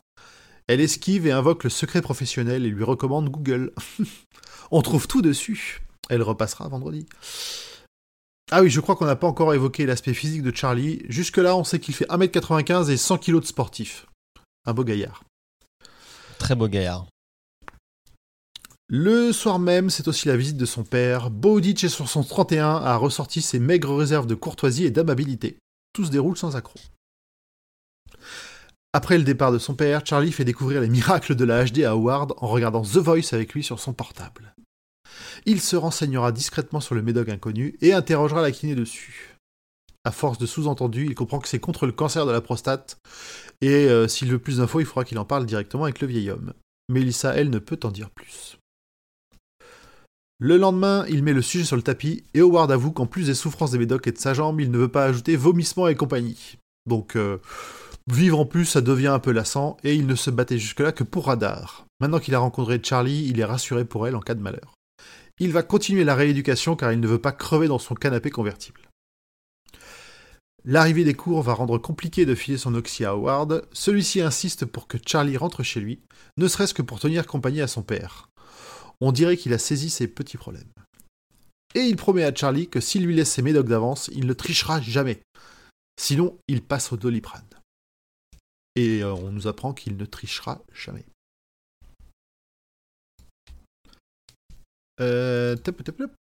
Chapitre 8. De l'eau sous les ponts, la fascination pour l'or, un vieux chien, des infos dans le journal, une arrestation. Pardon. La routine s'installe. Hmm, Qu'est-ce qu'il y a? Non, je souffle de la longueur du titre. Ah oui, il est... Tu sais, ça fait un La peu euh, le côté NCIS, là, où t'as les- l'image de ce qui va se passer dans 5-10 minutes. Je trouve ce procédé très ouais, chiant. mais c'est un petit côté médiéval, euh, récit à l'ancienne, euh, conte de fées à l'ancienne. euh, voilà. Ok. J'entends que c'est chiant. Non, mais c'est un classique de Steve Wu. Aussi. Oui, je sais plus dans quel livre il avait déjà fait ça. Brume, je crois. Brume. Je sais plus. Euh, la routine s'installe, la proximité aussi, avec les to- nettoyages intimes nécessaires en cas d'accident. Boditch se demande toujours pourquoi Charlie fait tout ça, et celui-ci ne, ne lui parle toujours pas de son arrangement avec Dieu. Le printemps et l'été se déroulent dans la routine et les travaux d'assainissement de la maison. La rééducation progresse extrêmement bien et Howard devient de plus en plus autonome, peut retrouver son lit à l'étage. En juillet, à la surprise générale, le fixateur sur sa jambe lui fit enlever. Radar, elle, continuait de vieillir et à avoir de plus en plus de mal à marcher. Tout n'était quand même pas rose pour Howard, le cancer semblant avancer sans qu'il veuille y faire quoi que ce soit. Finalement, nous dit Charlie, ce n'est pas le cancer qui a eu raison de lui, mais une crise cardiaque. Enfin, pas vraiment, le cabanon plutôt. Mystère toujours euh, à ce moment-là. En juin, le sujet de l'or fut à nouveau abordé.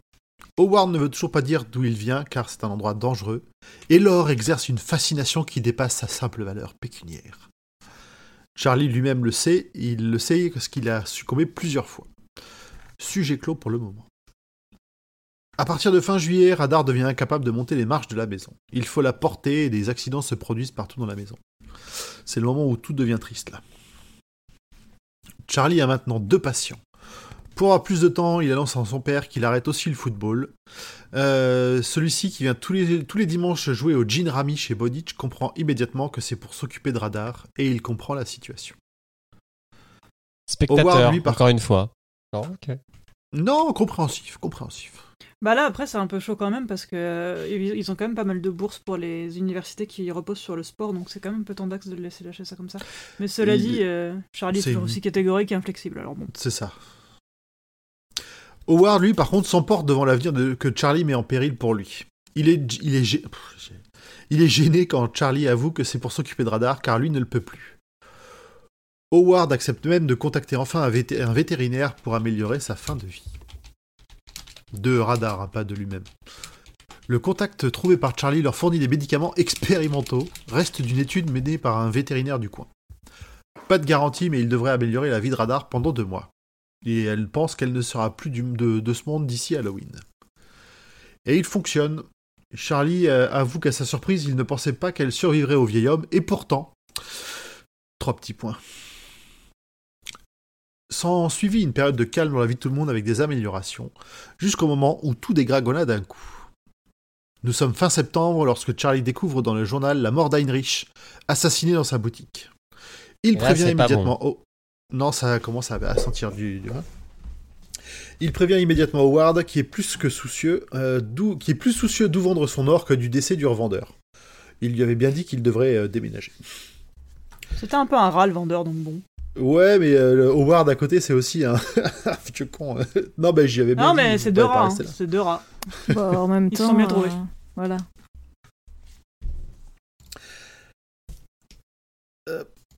Euh, j'ai perdu mon fil. Ah oui, Charlie va devoir trouver discrètement un nouveau vendeur, un nouvel acheteur. Deux jours plus tard, un nouvel article parle de Benjamin Dwyer, un sans-abri qui aurait été arrêté essayant de revendre des bijoux provenant de chez Heinrich. En approfondissant ses recherches, euh, Charlie constate qu'il pourrait être juste un bouc émissaire car il est désigné comme l'idiot du village. Il veut montrer cette info à Howard, mais n'en aura pas l'occasion. Trop Euh, J'en profi- j'en profite pour faire un point Gog Magog. Euh, je vois, il fait génie aussi, euh, rejoint ce que j'ai un peu trouvé, mais il y a plein de sources. C'est très vieux. Donc il y a Religieuse. effectivement, euh, voilà, dans, dans Ézéchiel, aussi dans le Coran. Mm. Euh, donc Gog. Ah, Gog, prince de Magog. Ah, d'accord, moi j'avais compris que Gog allait à Magog. Provoque la colère de Dieu, c'est un signe de l'Apocalypse, ça oui. Makes sense. Et euh, j'ai vu aussi qu'il y avait euh, une référence euh, Lovecraftienne éventuellement dans ce roman-là. Et je suis pas allée plus loin, j'avais pas envie de me faire spoiler. Peut-être. Euh, ouais, je crois que je, je, les, je les ai pas mises dans le résumé, mais j'en ai croisé. hein, parce que J'ai Ouais. tellement de choses à dire là-dessus, tard parce que mais je vais Charlie- spoiler à balle. Charlie Ouais, se ouais, fait une copine qui lui a fait découvrir euh, Lovecraft. Voilà. Donc, Je me euh, retiens très très fort, vous avez pas aidé, parce que là on parle de Lovecraft et j'ai. Hein, voilà. Je... Ouais. Admirez, euh, admirez ma retenue, je vous prie. Mais il y a, il y a énormément. Rajoute un ou deux tentacules sur ton euh, dessin. Ouais, il y, a- il y a énormément de sources différentes. hein. C'est assez compliqué. Je ne sais Ouais, pas ok. trop ce que la Bible vient, faire dans cette ref en fait. Donc. euh, Mais surtout qu'en plus, euh, lui, il parlait de deux nations, et de ce que tu as l'air de nous dire, c'est Gog, c'est quelqu'un qui va à Magog, qui est une, un Ouais, pays mais ou ap- une ville. Mais après, justement, ils disent qu'en Angleterre, actuellement, ils disent que l'un, c'est les païens et l'autre, c'est quelque chose. Enfin, c'est un truc assez complexe euh, en cherchant un peu vite fait, tu vois. Bah, si c'est païen, c'est l'autre. Oh, Allez, on valide. on valide. Terrible. Allez, chapitre 9. On en a encore 10. La chose dans le cabanon, un endroit dangereux, j'appelle les secours, le portefeuille, une conversation intéressante. Je vais parler plus vite. D'ailleurs, on est au chapitre 9, on est toujours pas rentré dans le monde imaginaire. hein. Non, non, non, non. On sait même pas Ah bah, qu'il ça fait un existe. petit moment. Ça fait un petit moment, on, on se doute qu'il y a des choses cheloues, mais on sait pas quoi. Notamment dans le cabanon. Ouais, dans le cabanon. Un matin, alors que Charlie vient, de récupérer, Ra- vient récupérer Radar pour sa promenade, celle-ci se met à aboyer méchamment vers le cabanon. On y Ouais. entend de nouveaux raclements et même des chocs sourds venant de l'intérieur. Howard hurle à Charlie de rentrer, la porte tiendra mais il doit s'occuper de ça. Et un Bowditch en pyjama miteux et pantoufles sort de la maison avec sur ses hanches son revolver passé dans un étui. Il devrait avoir l'air ridicule mais ne l'est pas. Ça me rappelle encore quelqu'un. Bowditch déverrouille le cabanon, arme en main, et pénètre dedans alors qu'une ombre fine bouge à l'intérieur. Deux coups de feu, étouffés par les parois épaisses du cabanon, retentissent. Au bout de cinq minutes éprouvantes, Charlie sort enfin de la maison au moment où Howard émerge du cabanon et le verrouille. Il a l'air mal en point, une plaie à sa jambe ouverte, et il lui réclame un fond de whisky pour calmer ses nerfs. Il lui demande aussi de recharger l'arme et lui fait promettre de ne pas rentrer dans le cabanon. Il lui dira tout, mais pas aujourd'hui. Il doit se reposer. L'or vient, vient peut-être bien de là, mais Bowditch fait bien des mystères sur les conséquences terribles si une rumeur se répandait sur son cabanon. Charlie laisse le vieil homme s'endormir. Les jours suivants, euh, il accuse le coup de ce choc et de ses efforts, mais semble se remettre alors que Radar décline de plus en plus. Il a quand même la voix enrouée et euh, Charlie s'inquiète d'une maladie, mais Howard dit qu'il s'est parlé à lui-même toute la journée et clôt la conversation. Cela nous amène au mardi suivant, en plein cours de chimie. Howard appelle Charlie alors qu'il est en train de faire une crise cardiaque pour lui filer le nom de son avocat et lui dire que tout ce dont il aura besoin pour la suite se trouve sous son lit. Après seulement, il pourra décider ce qu'il fait de radar. Mystère de partout. Charlie lâche tout pour se précipiter. C'est ça. Je vais crever, voilà le nom de mon, avo- de mon avocat. Hmm? Les priorités sont étranges. Charlie lâche tout pour se précipiter à Sycamore Street en appelant les secours. Il arrive au moment où l'ambulance repart et ne peut que constater ce qu'il s'est passé dans la maison. Radar est dans tous ses états et ne le lâche pas. Il va vérifier sous le lit et il y trouve le revolver et son holster, un portefeuille qu'il n'avait jamais vu, un trousseau de clés et un magnétophone qui a l'air d'avoir servi récemment. Il prévient son père et file vers l'hôpital, mais à la moitié du chemin, Melissa Wilcox l'appelle en pleurs. Howard est décédé. Un Charlie abattu fait demi-tour et va retrouver Radar, qui lui appartient désormais. Après une longue session pleurs et caresses à Radar, Charlie appelle l'avocat qui lui dit que tout est en ordre et qu'une fois les obsèques organisées, il devra lui parler de visu pour une conversation très intéressante. Charlie rassemble ensuite les affaires de Radar pour la ramener chez lui. Elle y sera mieux pour la suite. Son père comprend immédiatement ce qu'il s'est passé et le réconforte. Charlie lui explique tout ce qu'il peut, mais il, oublie, il omet quand même les détails trop mystérieux. Et avec son père, il constate que le permis du portefeuille est un faux, car euh, il avait déjà vu, Howard n'a pas le permis. C'était pour lui une assurance d'essai qui permettrait d'officialiser son, dépa- son départ. George pense... George... Pense que ce n'était pas un méchant homme et qu'il peut bien être enterré avec ses secrets.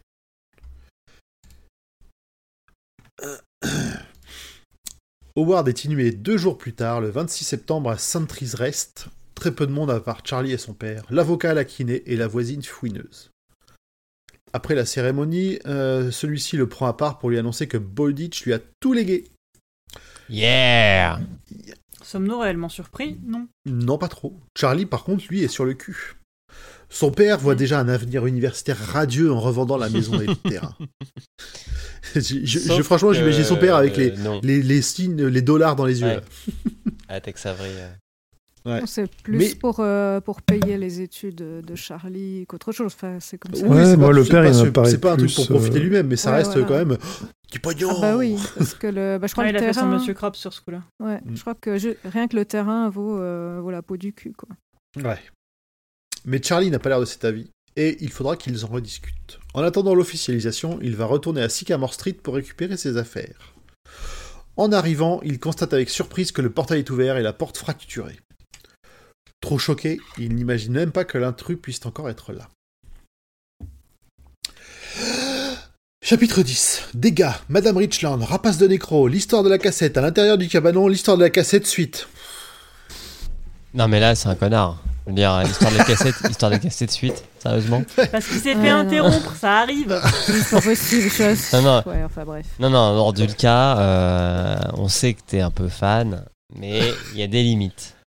Là, c'est le résumé, euh, c'est le résumé du, euh, de ce paragraphe. hein, de ce On a l'impression qu'il a mis dans il va ses jusqu'au bout. ses post-it, quoi. Alors, il fallait Ouais, que j'écrive il y a quoi des déjà illustrations, Hmm. alors ça passe. T'as pas fait les illustrations, c'est pour ça que tu râles, mais t'as Léonard de DiCaprio, alors arrête de râler. Ou son sommaire de, de début, enfin, son, sa structure, tu sais. En fait, c'est ses notes. C'est des notes, ouais. Je vais mettre tout ça dans ce chapitre et après je Vous vais êtes rien que des aigris. Voilà. Pour pas Ouais, faire un, ouais, livre de ça, 1000 ouais. pages. C'est peut-être pour pas faire un, un livre de 1000 pages, euh, justement. Donc on peut peut-être le remercier pour ça. C'est ce qui fait partie. euh, c'est pour ça aussi que je dis que le livre est dur à finir, parce que tu dis, waouh, qu'est-ce qu'il y a dans la cassette? Et tu vois dans le titre, euh, la cassette, machin, la cassette suite. Bon, bah, je vais continuer à lire alors. Ah, moi pas, moi ça me, ça me saoule grave. Ah ouais. En fait, moi j'ai la sale Non, euh, habitude de validant. lire la, la première phrase du, du chapitre après, tu sais. Donc c'est plus ça qui va me donner euh, envie ou pas de faire Hmm. encore un chapitre. Moi, je trouve ça intéressant comme. euh, Mais je comprends que ce soit chiant, d'autant que les trucs sont à rallonge, mais moi, j'aime bien. Non, oui, bon, chacun son. Allez, on enchaîne, on a la même discussion. oui, depuis oui, trois- pardon, pardon. fois qu'on a la même discussion. Pardon, pardon. Tu veux qu'on se tape? La maison est sans dessus-dessous et l'intrus a même trouvé le coffre-fort mais sans réussir à le forcer. Charlie Ah, appelle à nouveau les secours puis son père. Arrête, je vais te taper. Ah ouais, se taper, tu veux qu'on se tape? On va se taper. Charlie doit s'occuper d'un problème avant l'arrivée de la police. Il profite de l'arrivée de son... Bon, il faut que j'arrête de mettre le mot partout. Il profite de l'arrivée de son père pour aller interroger la voisine fouineuse. Elle ne se souvient de personne de suspect. Ah à part peut-être le drôle de petit bonhomme qui vendait des abonnements à des magazines. Au milieu des commérages, parce qu'elle divague beaucoup elle aussi, il arrive à apprendre que le petit homme est très sautillant, utilise de vieilles expressions comme dakodak et finalement qu'il a une casquette des White Sox, des White, des White Sox, c'est ça, avec un cercle rouge dessiné dessus. C'est juste un jeune de 97, c'est quoi ce, ce racisme là Eh, giga cool Giga- Dakodak. euh, C'est Ned Flanders en fait le mec. La police arrive dix minutes plus tard. Un vieux bedonnant proche de la retraite et un plus jeune qui filme tout. Ils pensent qu'ils ont affaire à un rapace de nécro. Grâce aux journaux, ils savent qu'en se pointer dans une maison vide. Le coffre est découvert à l'étage et ils tentent de relever les empreintes. Sans succès, tout a été effacé par Charlie lui-même. Il- Tout a été effacé par Charlie lui-même car il ne voulait pas qu'on retrouve les siennes dessus. Ils repartent broucouille. Le soir chez lui, Charlie fait des recherches et découvre que la boîte de vente d'abonnement n'existe pas et est persuadé qu'il s'agissait bien d'un repérage. Il se demande même si ce n'est pas la même personne qui a assassiné Heinrich. Il s'endort sur la décision d'écouter au plus vite la cassette d'Howard. Le samedi suivant, Charlie prétexte le nettoyage de la maison pour s'y rendre seul, malgré les propositions d'aide de son père. Il passe près du cabanon, mais préfère écouter la cassette avant d'agir. C'est là que les choses difficilement croyables vont intervenir et nous, lecteurs, nous accrocher. Je bois un coup. Vas-y. De toute façon, ça va être long là. hein. Il est pas dans l'esprit de synthèse, le vieux. hein. Non, et moi non plus. J'essaye, hein, mais c'est dur. Parce qu'il y a tellement de détails et j'ai, à chaque fois j'ai l'impression que tous vont avoir une importance par la suite. Donc je, je garde trop de, trop de morceaux. Pas grave, t'en veux pas. Euh, Charlie se croyant dans un co... euh, pardon, j'ai j'ai avancé trop vite. Trop vite. La cassette débute par Bowditch qui raconte son passé. Celui qui a acheté le terrain en 1920 est bien lui, Adrian à l'époque. Au bout de 50 ans de vadrouille et de retour au ainsi qu'à Mort Street, il décide de changer d'air et de revenir quelques années plus tard sous l'identité de son fils. Il s'est légué la maison à lui-même. Et le cabanon, il l'a aussi construit lui-même avant, avant même la maison d'ailleurs. Et il recommande à Charlie d'arrêter la cassette, d'ouvrir le cabanon. Il y trouvera les restes du truc qu'il a tué et pourra voir ce qu'il y a à voir. Charlie, se croyant dans un conte de fées, stoppe la cassette, s'arme du pistolet et d'une lampe torche et file au cabanon. Il le, déverrouille et à sa surprise découvre ce qui était à l'origine du bruit. Il s'agit d'un insecte géant abattu par Bowditch et qui se transforme doucement en brume dans l'air frais. Au centre du cabanon, un rond de pierre recouvert de planches, et en approchant la lampe, il aperçoit non un puits, mais un escalier en colimaçon, et les ombres furtives d'autres insectes qui détalent. Il est dans une version inversée de Jack et le Raiko magique. L'escalier descend, et au bout de l'or, c'est sûr. Un Charlie fortement ébranlé referme le cabanon, range son arme et retourne à la maison écouter la suite de la cassette. Howard Adrian reprend son histoire. De bûcheron qui voulait esquiver le recensement et la guerre en France, s'est trouvé un... le bûcheron qui, euh, voulant esquiver le recensement et la guerre en France, s'est trouvé un boulot d'arpenteur. Parcourir des, forêts et marquer des arbres toute la journée, jusqu'au jour où il débarque dans le pays et au cours d'une de ses reconnaissances tombe littéralement dans ce qu'il appelle le puits des mondes. Se rattrapant in extremis, il entreprend la descente au milieu de ces vieilles pierres. Il descend les 185 marches qui l'amènent à 55 mètres de profondeur. Ça, c'est vraiment de l'information. On sent le géologue. utile. Mais bien sûr. Ensuite, un tunnel en terre battue de 500 mètres. Après, c'est comme s'ils faisaient une carte en vrai. euh, Oui, Oui, c'est un, c'est ça. c'est un peu chiant, mais j'ai pas trouvé ça si vient, on vient déconnant. d'apprendre que, on vient d'apprendre que c'était un arpenteur, donc il avait l'habitude de mesurer des choses. Voilà. Ça reste dans le personnage. J'ai pas ça trouvé permet de ça mettre une déconnant. distanciation entre nous et le monde, euh, l'autre monde. Mm. Pour dire euh, c'est loin, c'est tout près, mais c'est loin, mais c'est tout près, mais c'est bizarre et c'est quand même. euh, Ouais, parce qu'il avait envie de le localiser. Bon. Mais comme dit, c'est chiant, mais pas déconnant à mon goût. C'est pas déconnant, c'est logique, je trouve. Ouais, ouais. Par contre, av- avec le recul, je spoile pas, mais il a vraiment une mort, Monsieur Bowditch, de comparé à, ce- à l'autre monde, etc. et tout ce qu'il a pu voir. Pourquoi en fait Nul C'est ça, le mot que tu as pas osé Ah, dire tout, tout, tout C'est ça Non, c'est veux- pas nul. C'est genre, euh, c'est genre, pourquoi tu t'es ramolli comme ça au point qu'un insecte te fasse peur en fait? Au point que tu, tu fasses une crise cardiaque juste pour un insecte. Je, je sais pas. Ah bah c'est la vie. Ouais, il était déjà bien- bien abîmé par Enfin, sa on verra chute plus tard, mais et il voulait pas retourner encore une fois. euh. De toute façon, il voulait mettre fin à ses jours. Enfin, Puis il l'a dit, hein, ça, fait hein. ça fait un moment qu'il qu'il vit, il en avait plus, là il en avait Voilà. juste marre. Ouais. Et Oui, puis, il en avait marre, ça je comprends. puis, mais, on le verra- une crise cardiaque comme s'il avait peur, alors que Non. au final, c'est pas par Ah comme non, c'est plutôt Non. le physique qui lâche. C'est pas la peur. Ah. c'est- c'est l'effort, c'est l'effort avec sa jambe pas encore bien remise de devoir, euh, ouais, non. y aller, se traîner sur, sur une jambe cassée. euh. Ouais, j'avais, j'avais pas vu ça comme ça. Autant pour moi, je retire ce que j'ai dit. Très bien. Euh, donc, en parcourant le couloir, des bruits s'accentuent au-dessus de sa tête, alors que le sol est maintenant en pierre. Un coup de lampe torche qu'il regrette aussitôt lui dévoile les plus grosses chauves- chauves-souris jamais vues. Il avance ensuite pendant environ 2 km à la lumière vacillante de sa lampe torche. Presque décidé à faire demi-tour, mais il aperçoit enfin la lumière au bout du tunnel. Est-ce la bonne? Doit-il y aller? C'est comme la Après vérité encore au bout un du couloir, kilomètre quoi. de marche, une sensation étrange, comme s'il devenait temporairement un fantôme, le surprend. Howard pense arriver près de la rivière, près de chez lui, mais C'est il élévation. débarque dans un pays inconnu. C'est quoi? Hmm, C'est élévation. élévation. C'est élévation. J'avoue. Euh, Il y a un cancer, il y a des trucs. Mais bon, au lieu de débarquer près de chez lui, près de la rivière, il débarque dans un pays inconnu, dans un champ de coquelicots. Avec au loin une petite maison, et à l'horizon, loin sur une route, les clochers tour. grande ville. Ah non. Une- oh non C'est plein de tours, plein de petites tours. Ouais, mais c'est des petites tours. Arrivé là de la cassette, Bodic sait qu'il ne lui reste pas beaucoup de temps, alors il ne racontera pas toutes ses aventures. Il lui rappelle juste qu'il n'a pas été assez courageux pour apporter son aide lorsqu'un grand changement est survenu, alors il a pris l'or et a fui comme Jack. Sauf que lui, Jack, avait l'excuse de la jeunesse. Il doit maintenant lui apprendre des choses sur cet autre monde avec des majuscules, où deux lunes apparaissent la nuit. L'atmosphère d'abord n'est pas fatale, elle serait même plutôt revigorante. La ville autrefois magnifique est maintenant dangereuse, surtout en pleine nuit. Charlie devra y entrer deux jours. Sans un nuit Qu'est-ce que. Hmm. Deux jours et suivre les balises d'Howard, marquées de ses initiales d'origine AB.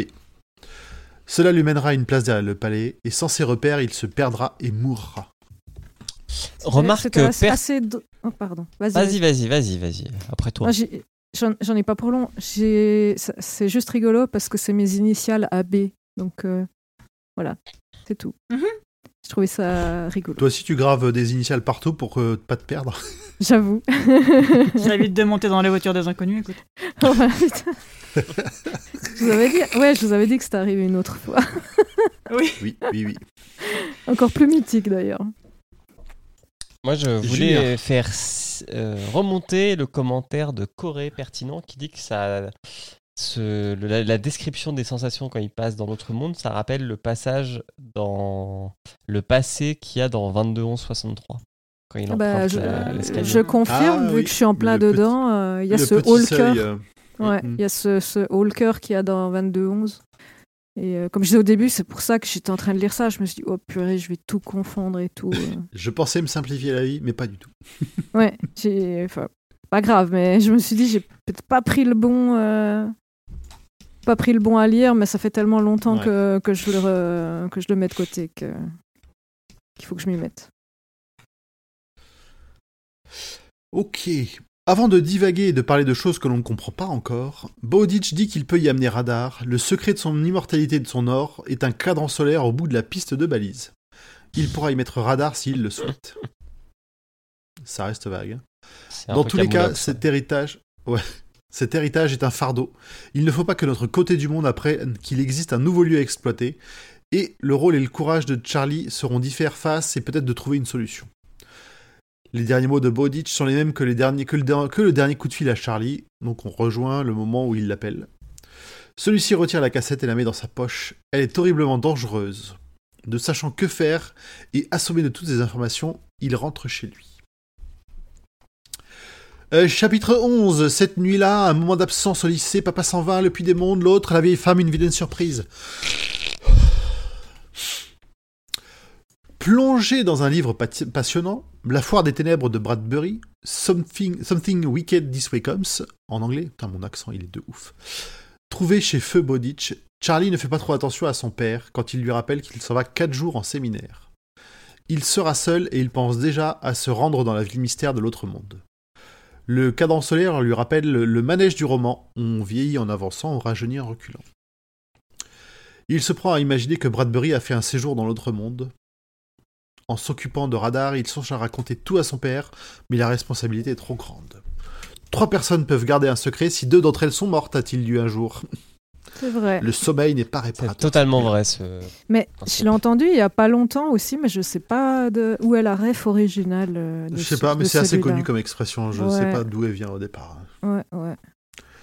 Le dimanche, Charlie entreprend sans succès le rangement de la maison. Le matin, Radar est toujours à la recherche de son maître euh, dedans, et il arrive finalement à la ramener chez lui, c'est déchirant.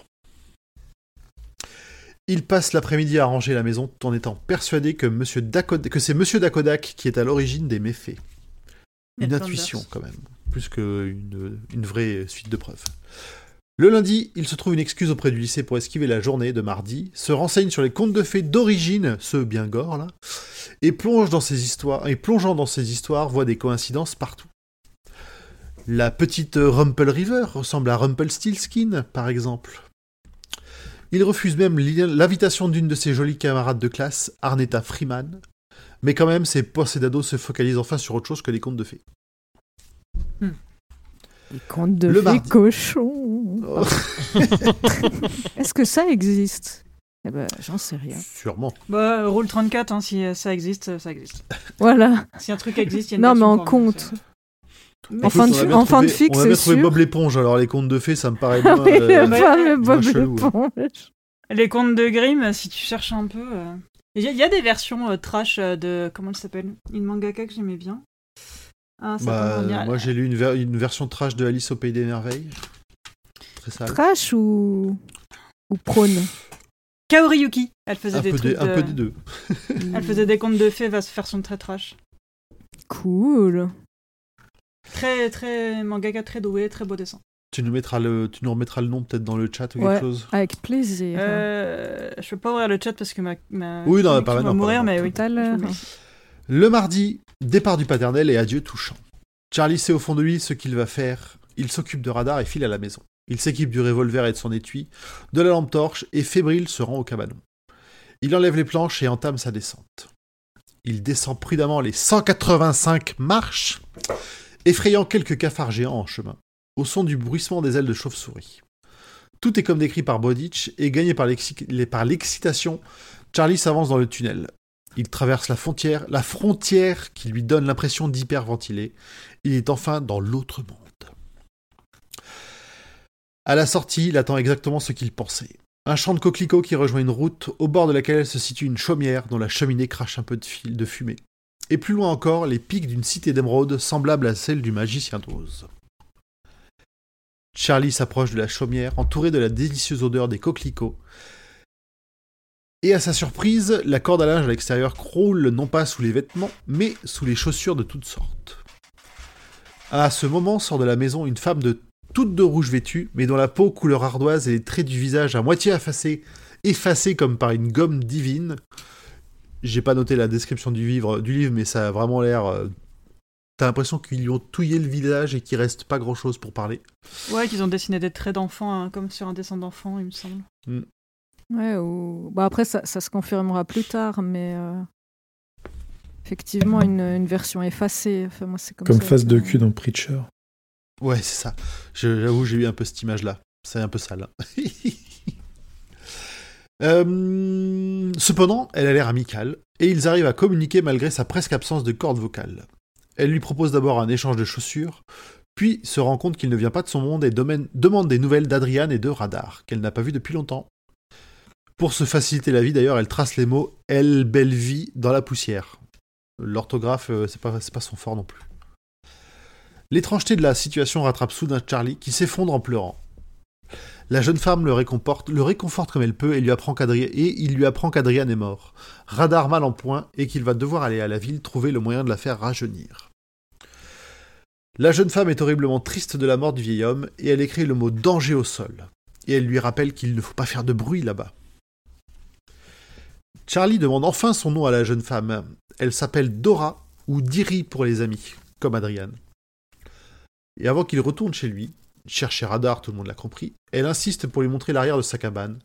Là se trouvent les premières initiales AB, le début de la piste. Charlie euh, remarque aussi que certaines expressions de son monde n'arrivent pas à franchir ses lèvres, mais sont quelque peu transformées.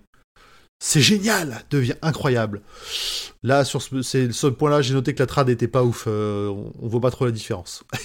Mais euh, j'ai- trouvé ça trop cool. En, en VO, c'est euh, Oui. awesome sauce, une expression qui est plutôt euh, euh, utilisée par les jeunes, les enfants. Ouais, c'est un truc très jeune, ça, je- Et- j'ai entendu parler. ouais. et, euh, et ouais, et puis euh, du coup, là, l'écart est plus prononcé qu'en français. Ouais, parce que c'est génial qui devient incroyable. Bon, ouais. Ouais, c'est ouais. J'avoue, je Ah, c'est pas le comprends, même niveau de langage. je comprends pas cette, enfin, je comprends cette règle, mais je n'accepte pas cette règle. ah oui? T'es pas rigolo, toi. hein. Non, bah. Mais euh, ouais, ce... parce que bon, qui est cer- je comprends le principe de, euh, il y a certains mots euh, qui ne sont pas liés à- aux univers des contes de fées, donc c'est et encore, tu vois, genre c'est génial, etc. Mais euh, après, il va y avoir des expressions qu'il peut pas dire. Je trouve ça. Enfin, tu vois, la, la règle, je la comprends pas. Elle est un peu euh, à géométrie variable, j'ai l'impression. T'as t'as lu en entier ou pas encore? Pas encore. Pas encore, ok. Je me suis Tu comprendras, là, tu je me suis comprendras arrêté, peut-être un euh, petit peu plus ce qui lui arrive. Ok, Il y a une explication quand même. ok. Euh, Charlie refait le chemin en sens inverse, sort du puits pour se faire braquer dans le dos par une arme à feu, et un, indivi- et un individu qui parle étrangement comme dans un livre. Il ne rit pas, il dit ha ha Je me suis bien imaginé. Il est trop drôle, lui. Oh, j'ai- oui. J'ai pensé à Mickey, c'est horrible. C'est Mickey qui fait toujours ah ah. Ah oui, Ah, moi j'avais ça en tête. Oui, mais moi aussi, je crois. affreux. J'ai envie de le tuer ce personnage, je vous jure quoi. on est d'accord, on est d'accord. Oh ce qui est bien en Roi Steven, c'est qu'on n'est hein. pas dans la, la démesure, quoi. On est passionné et voilà, ça se reflète dans tous les niveaux. Euh, chapitre 12, Christopher Paulet, l'or éparpillé, pas si gentil que ça, préparatif. Alors, pour Charlie, c'est Rumpelstiltskin qui le tient en joue. C'est dur à dire. hein. Il lui demande ce qu'il a fait là-dessous et ne croit pas les bobards de Charlie. Il le déleste de son arme et ils vont aller s'occuper du coffre du vieux. Charlie essaye de réfléchir à toute vitesse pour que personne ne découvre l'autre monde, mais là, pour l'instant, il il est à sec. Il monte directement dans la chambre devant le placard contenant le coffre. Rumpel lui demande de l'ouvrir et Charlie refuse, disant qu'il le tuera s'il le fait. L'autre a probablement tué Heinrich et ment comme un arracheur de dents. À ce moment-là, Charlie se souvient que l'homme avait été décrit comme de petite taille et s'apprête à tenter sa chance pour que, ce ne soit pas la dernière voix qu'il entende, mais aussi pour Radar, pour la femme aux chaussures et pour la responsabilité que lui a confiée Bowditch. Pour la France. La main sur le cœur. Pour la France. Vive la République. Euh, Charlie gagne du temps pendant qu'il fait la combinaison du coffre et dans un instant décisif au moment d'ouvrir, renverse le seau au sol et se jette dans l'armoire. Un coup part mais à côté. Il en profite pour se détendre dans l'autre sens et pousser le petit homme. Celui-ci euh, trébuche sur les pépites et Charlie lui saute dessus. Il réussit à le désarmer en lui cassant le poignet, récupère son arme et la pointe sur Humple. Celui-ci devient suppliant et, je cite, pas un seul putain de ha ha Hmm. Charlie s'adresse directement à nous en disant qu'on a de la sympathie pour lui jusque-là. Il prend ensuite le temps de nous décrire certaines conneries qu'il a faites, dont euh, harceler de jeunes gamins. Bref, il ne s'aime pas trop non plus notre Charlie, et cela explique un peu la suite. Il est furieux contre le petit homme car il voulait le tuer, mais il va devoir, ce qui, ce qui l'obligerait à faire, de- à faire intervenir la police, ce qui soulèverait de nombreuses questions sur l'or, le cabanon, etc. Mais s'il meurt, il n'y aura pas de questions. Il y aurait même un endroit où faire disparaître le corps, non? Malin, le Charlie. Un peu flippant. Oui. Rump, c'est le petit côté psychopathe en toi qui parle. Rumpel lui-même se, lui-même se dit bien, se rend bien compte qu'il envisage la situation et supplie toujours. Charlie lui demande son nom et à chaque mensonge le frappe avec le flingue. Il s'appelle Christopher Paulet et euh, Charlie récupère son portefeuille avec son permis. Il lui demande par où il est arrivé jusqu'ici. Rumpel répond par les bois, ce qui est confirmé par son air débraillé. Charlie en déduit qu'en plus il doit y vivre pour pouvoir le surveiller. Il lui fait miroiter la vie sauve et la vie sauve et lui demande de descendre. Paul les supplie et négocie quelques pépites, ce que le garçon accepte. Il essaye quand même de le rouler, mais il n'est pas assez doué. Il amène Rumpel jusqu'à la clôture. Celui-ci sanglote car il est toujours persuadé qu'il va le tuer. Là, il lui fait promettre de ne jamais revenir, et au moment de se toper la main, attrape son poignet valide et le pète en deux avant de l'attraper et de le jeter par-dessus la clôture. Il a quand même pété les deux mains. Quoi. Dark Charlie. hein. Mais oui Ah, c'est clairement Dark Charlie, hein, ouais, ouais, ouais, c'est sûr. Euh, donc Charlie pense qu'il a très peu de chances que l'homme ait des amis ou des connaissances à qui il le dénoncerait. Il n'a pas pu se résoudre à le descendre de sang-froid, et il retourne ensuite ranger le bazar mis dans la chambre d'Howard avant de rentrer chez lui, en gardant le pistolet qu'il a confisqué à Rumple. Arrivé chez lui, tremblant comme une feuille, pour trouver une radar bien affaiblie, il réfléchit à la suite des opérations. Il va devoir trouver une diversion pour que son absence inévitable n'entraîne pas les recherches vers la maison, et surtout le cabanon de Bowditch.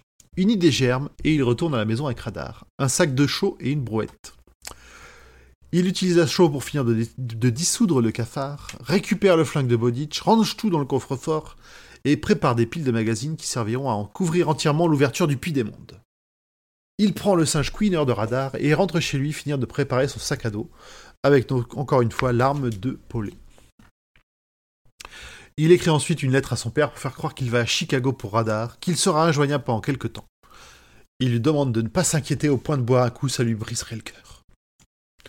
Le Il plan est fait le précis. même bobard par... Ah bah attends, faut pas déconner. hein. Il pense quand même, enfin, il, il- il reste... euh, Je pense qu'il continue à se sentir un peu responsable pour son père aussi. Il fait le même bobard par mail à l'école, avec deux jours de décalage, pour que son père reste à son séminaire. Et il consolide sa piste en appelant le flic, le flic qui enquête sur le cambriolage.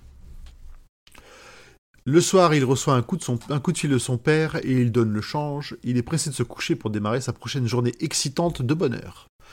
L'aventure l'attend, mais surtout un moyen de sauver Radar qu'il ne veut pas laisser partir. Chapitre 13 On J'appelle avance Radar décide, Ragout garde doigt. Oh. Le lendemain, Charlie file au 1 ski. Hmm? Pardon. ok. J'ai rien dit, j'ai rien. Donc Charlie file à, à Sycamore Street avec Radar, prend des provisions et le pistolet, et pour donner plus de réalité à son mensonge et trouver quelqu'un pour fermer la porte du cabanon derrière lui, appelle son pote Andy Chen, lui débite le bobard sur Chicago et lui demande en service de venir fermer la maison. Il accepte. Charlie file ensuite vers le cabanon. Radar hésitante au départ, semble se souvenir du puits des mondes car elle commence à gratter les planches pour y aller. À peine les planches soulevées, Radar se précipite en dévalant comme si elle avait deux ans. Charlie s'emmure vivant en reposant les planches lestées de magazines par-dessus l'ouverture. Et il rejoint Radar dans l'escalier et ensemble finissent la marche jusqu'au tapis rouge de Coquelicot. Ils sont à nouveau dans l'autre monde. Après un petit coup de sniff, Radar se dirige vers le cottage et lorsqu'elle aperçoit Dora qui vient de sortir, elle se précipite dessus pour des retrouvailles très émouvantes. Dora en pleure un liquide collant de ses traits déformés. Il y a toujours le petit détail sympa. Hmm. Elle les entraîne ensuite dans le petit cottage à la pièce unique, leur donne un délicieux ragoût de lapin. Il se régale et euh, dans la maison, il, re- il fait un petit peu le tour du propriétaire. Il aperçoit un petit lit qui est adapté à Dora, une cuisinière et au centre de la pièce, un immense atelier de remise en forme de chaussures. Au milieu, une vieille singère mécanique qui est probablement un cadeau de d'Howard. Elle en a de la chance. Euh, c'est- Ouais. ça a l'air plutôt sympa comme J'aimerais bien en avoir une. Radar retrouve aussi ses habitudes dans la maison. Pour lui expliquer comment elle obtient toutes ses chaussures et pourquoi, Do- et pourquoi Dora sort une ardoise pour faciliter la communication. C'est pas très intéressant. Elle essaie de lui faire comprendre qu'il doit aller rencontrer un certain garde-doigt sur la route, et elle insiste fort sur ce point, et il peut laisser Radar dormir, il sera de retour avant la nuit. Charlie ne comprend pas bien, mais il lui fait confiance et se met en route. Et sur le début du chemin, un panneau avec le poème suivant. Merde, j'ai oublié de noter le poème. Décidément. Ouais, en gros, c'était un poème qui disait. euh, Si je me rappelle bien, euh, que si tu vas dans cette direction, ça va, mais si tu vas dans l'autre, c'est moyen. C'est pas ça? Non, je crois que c'était plutôt une pub pour Dora, pour ce qu'elle faisait, pour les, les chaussures. euh. Je ne sais Sur plus. le panneau. J'avoue, je ne Non, sais je plus. cherche. Et j'ai pas. bah, c'est dans le chapitre 13. Je cherche. Euh, en tout cas, Charlie reconnaît l'écriture de Bowditch, probablement encore un cadeau fait à Dora. Et à chaque fois qu'il il pense à un cadeau de- d'Adrian, il repense à la phrase euh, Les euh, braves filent rendent service et les lâches filent des cadeaux. Le poème n'étant que sur un seul côté de l'écriture de la- de l'affiche de restaurant, il en déduit que la route doit être à sens unique. Tu me dis si tu le trouves. Je l'ai. Vas-y. Apportez-moi vos chaussures abîmées, au bout du chemin des toutes neuves vous trouverez. Si en moi vous avez confiance, vous voyagerez avec la chance. C'est mignon. Et c'est écrit par Bodic. ChatGPT aurait fait mieux. hein.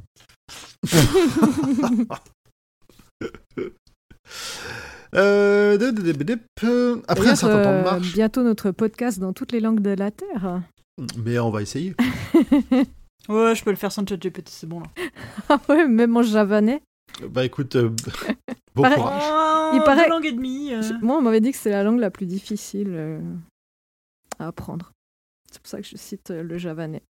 Ah, je me disais c'était random comme mention. Mais non, ça a un sens. Alors, il paraît. Hein. On va te croire sur parole pour le moment. Après un certain temps de marche, Charlie aperçoit enfin ce qui ressemble à une ferme avec des plantations de maïs et une femme en robe bleue qui nourrit des oies et un vieux cheval. Illumination Garde-doigt pour gardeuse doigt. En s'approchant, Charlie voit une très belle jeune femme aux cheveux blonds et aux yeux bleus, mais à la place de sa bouche, un mince trait blanc comme une cicatrice et à son extrémité un point rouge, comme une blessure à peine refermée. Vous allez voir que King continue à avoir des idées bien dégueulasses pour ses personnages. J'avoue que ça l'a Il les fait bien souffrir. Ouais. ouais. Il souffre. En s'approchant. Pardon Je- Il souffre. euh, Ah oui, ils souffrent. Voilà. oui, oui. En s'appro- ils font pétin- presque pénitence en fait. ouais. En, Pardon. En s'approchant, deux garçons de ferme à la peau grise sortent de la ferme. Armés.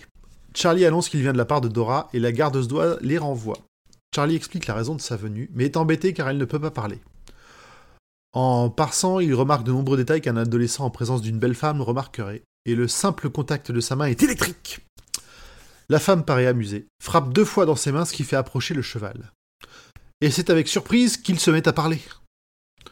Une voix féminine, enfin, la voix provient des environs du cheval, mais ce sont les muscles de la jeune femme qui produisent les sons. Elle est ventriloque. Le cheval dit que sa maîtresse accepte de répondre à quelques questions, car elle vient de la part de Dora et elle connaît Adrian. Elle a reconnu la ceinture du pistolet. Chapitre 14 Léa Est-ce que je peux faire remarquer que c'est un revolver et pas un pistolet? C'est pas la même chose. J'ai déjà eu ces discussions, effectivement, merci, c'est bon. Un, cheval qui parle à, à Charlie, ça me fait penser euh, à cette série de vidéos. euh, Charlie la licorne Hey Charlie, we go to Candy Mountain, Charlie. Wake up, Charlie. Charlie Ça a l'air flippant votre truc. Oui, C'est perché, mais au-delà de, au-delà de, incroyable. au-delà du LSD, je pense.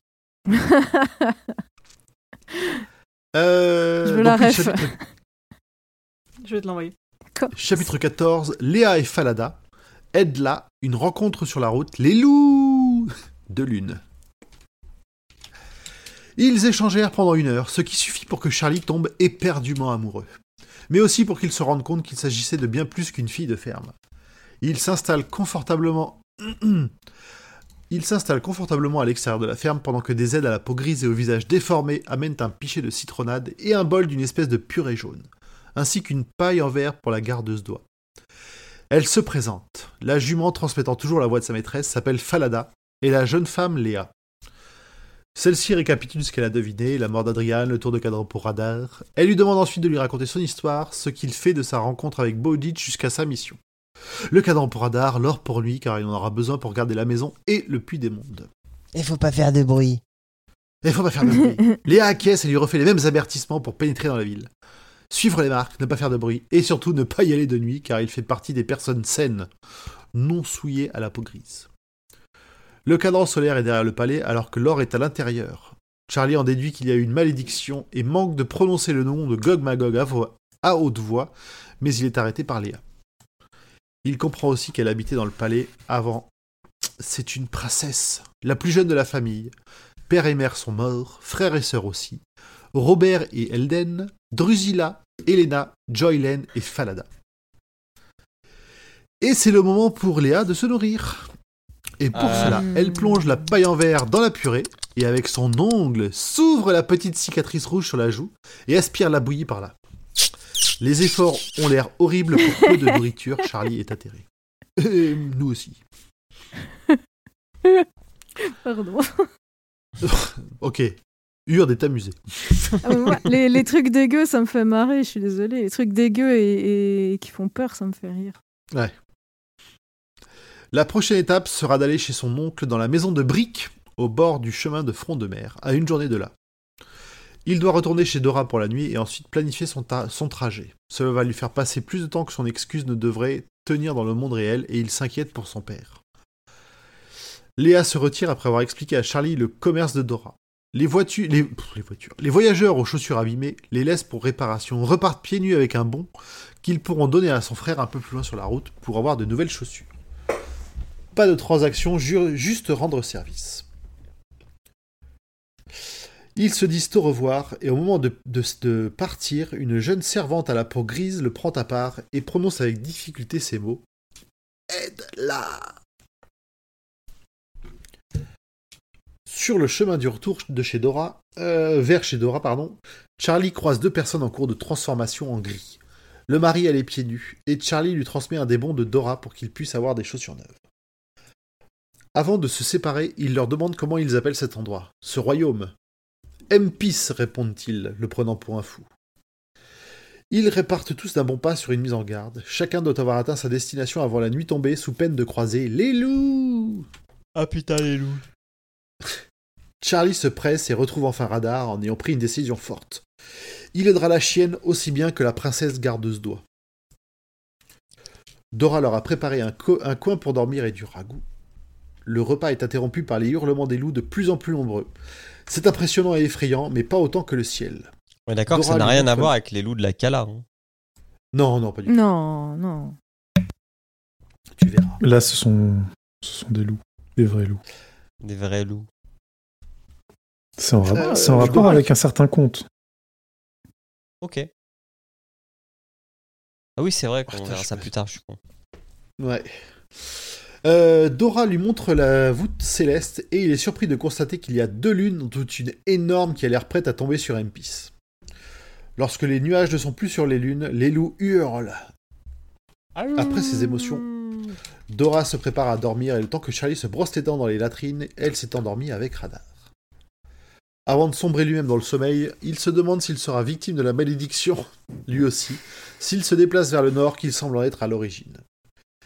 Il se demande aussi comment il pourra aider la princesse, il n'est pas dans un conte de fée ni un prince avec une réponse magique à ses questions. Il finit par s'endormir. Avec les loups euh, vénères quand même. Hein. euh. Ouais. Pas juste où, c'est. ils Bon, pètent c'est une la- berceuse ils au bout d'un moment. euh, Non, mais ils pètent la baraque à moitié, non? Mm. Euh, non, c'est plus, non, non, c'est plus Non, tard. c'est qu'on plus les Ah, c'est plus tard. C'est euh, celle de sa cousine. Ok. ça- Non, là justement, ils se sont bien et safe. euh, Mm. chez la tante à la tante. Ah, autant pour ils moi. se sont safe chez, euh, Dora. chez Dora. C'est ça qui est beau. Et elle le nourrit, elle le loge. Enfin, il, il a vraiment une impression d'être safe et d'être euh, chez quelqu'un de sa famille, quoi. Il a vraiment une forte. Un peu comme une maman. Pour elle, instantanée. Mhm. Un peu, ouais. Mect.com. Complètement, ouais. Ce qui est logique, mais voilà. Euh, chapitre 15. Je quitte Dora, réfugi- réfugié, Peterkin, Woody. Après un copieux petit-déj, Charlie est prêt à se mettre en route. Mais Dora a autre chose pour lui. Elle a préparé sa charrette pour Radar et fait le plein de provisions pour tous les deux. Il ne veut pas accepter ce cadeau, mais devant l'insistance de Dora et l'état général de Radar, il comprend que c'est pour le mieux. Ce cadeau lui va droit au cœur et il prend la route de la ville en pensant qu'il doit aussi aider Dora. Il marche pendant une heure sur la route entourée de coquelicots ou de champs labourés. Peu de monde, la plupart atteints par le gris. Au moment de la pause, il, croit- il croise trois personnes qui s'en vont dans l'autre sens. Ils sont tous atteints par le gris à divers degrés et font pitié à voir. Charlie essaie de les rassurer, veut leur donner quelques maigres provisions et leur donne même la dernière petite chaussure en cuir qui leur permettra de récupérer une paire neuve. Ils essayent de le dissuader de poursuivre son chemin en direction de la mort. Là, Charlie là- se là, perd on dans ses commence à rentrer dans les passages euh, de plus en plus longs. Mais c'est pas faux. Ah, moi, c'est mes préférés. Tout ce trajet-là, toute cette découverte de l'univers, moi, je kiffe. Je suis à fond. C'est un conte de fées, hein, donc avec les clichés qui vont avec. Euh, Charlie se perd dans ses pensées pendant la suite du trajet. Il pense, au vu du vocabulaire qu'il emploie inconsciemment, qu'il est en train de, de devenir un élément de l'histoire de ce conte de fées. Revenant à la réalité, il s'aperçoit enfin que Radar boitille loin derrière lui. Il la porte à la charrette en s'excusant. Ils poursuivent le trajet, croisant de temps en temps des réfugiés, et on lui, déceille- on lui déconseille plusieurs fois de poursuivre vers front de mer car le gris est arrivé là-bas. Ils font une pause à l'ombre d'un chêne et en repartant, Charlie remarque les initiales AB. T'as vraiment l'impression qu'il oublie pourquoi, comment il doit euh, prendre son chemin à chaque fois qu'il les trouve. Au plus chaud de l'après-midi, il tombe nez à nez avec une scène très étrange. Un vieil homme de petite taille à la peau couleur de bronze et la voix au perché, lui rappelant celle de Paulet, est sur le bord de la route en train de torturer un gigantesque criquet rouge avec un poignard. Ah oui, c'est vrai. Ah oui. D'où mon gros criquet. Oui. L'homme s'appelle Peterkin et ne veut pas s'arrêter, même lorsque Charlie le menace de son revolver. Un coup en l'air le surprend et permet au, cri au criquet de détaler. Euh, Charlie laisse Peterkin repartir, non sans avoir le droit de subir, de subir quelques menaces de sa part. Il lui souhaite de se faire attraper par les gardes de la nuit.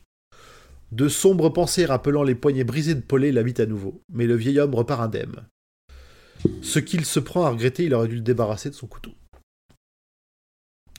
En fin d'après-midi, toujours pas d'abri en vue et ça commence à l'inquiéter. Il croise plusieurs fois les initiales de Bodich, une dernière fois mesurant plus d'un mètre sur un rocher. En le passant, il aperçoit une habitation à 2 km diffusant une, lumière intense dont l'origine, Charlie le devine, est une lampe électrique de son monde, encore un cadeau de Bodich. Il accélère jusqu'à la maison et est accueilli par un homme décharné aussi grand que lui avec un chat sur l'épaule. Ne distinguant pas ses traits, il, ent- il entend néanmoins l'invite suivante. Bonsoir, jeune prince, je t'attendais. Sois le bienvenu, entre.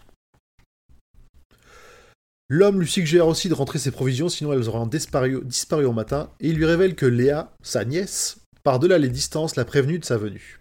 Trop fort. Eh, Internet. télépathie. Internet. Alors qu'il se dirige vers la cuisine, Charlie comprend alors qu'il est aveugle.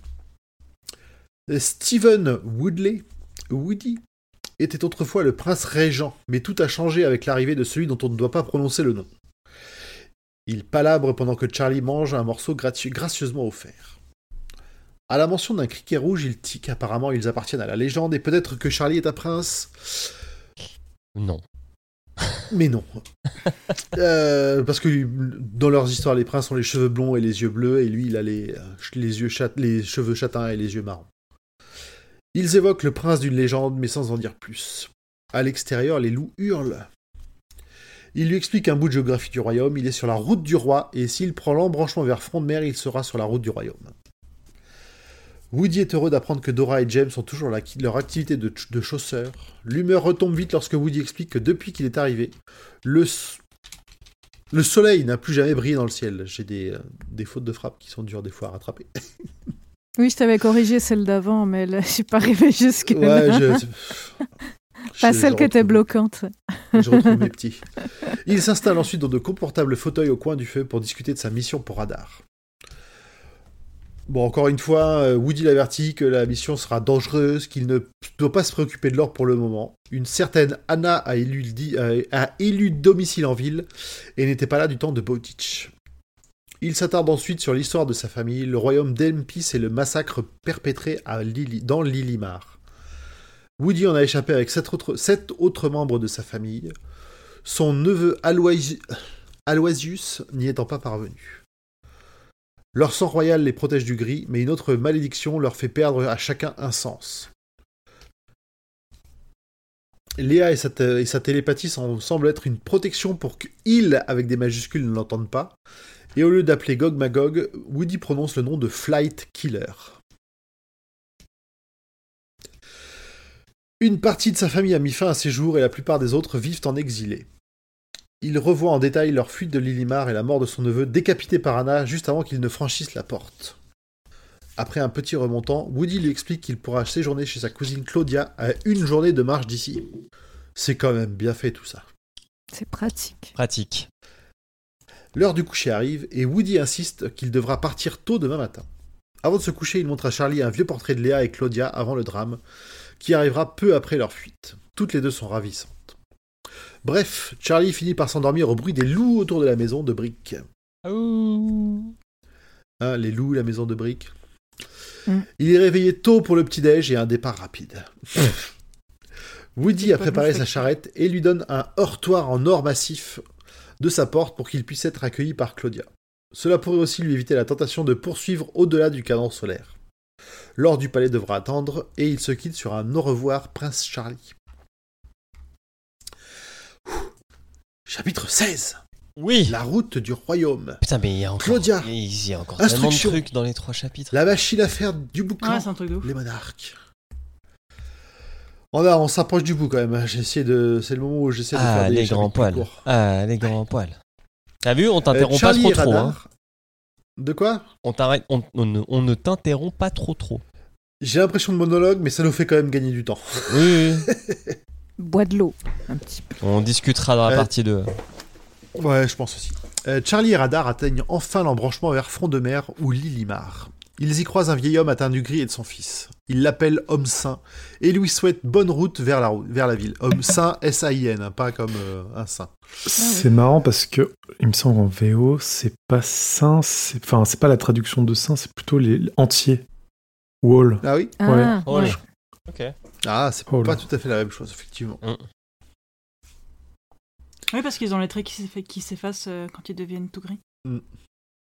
Ouais. Intéressant. Euh, donc les deux hommes lui, leur souhaitent, lui souhaitent une bonne route vers la ville et ils lui souhaitent aussi que ce soit le dernier jour de sa vie. Ambiance. Gratos. Complètement. Ils reprennent leur route vers chez Claudia euh, et à la pause, Radar a même du mal à se nourrir et chute au fond de la charrette. Il l'aide de son mieux mais elle a besoin de force. Ils reprennent la route sur la route du royaume et au bout de plusieurs heures, Charlie aperçoit enfin nettement les tours de la ville d'une couleur vert olive sinistre. Il croit reconnaître une porte gigantesque dans le mur d'enceinte. À partir d'ici, la route file en ligne droite jusqu'à l'entrée de la ville, et il aperçoit aussi au loin un véhicule approchant dans sa direction. Alors attention, il s'agit d'un- d'une femme sur un tricycle imposant. Charlie prépare le heurtoir, sa- supposant à juste titre qu'il s'agit de Claudia, mais il vérifie quand même son revolver au cas où.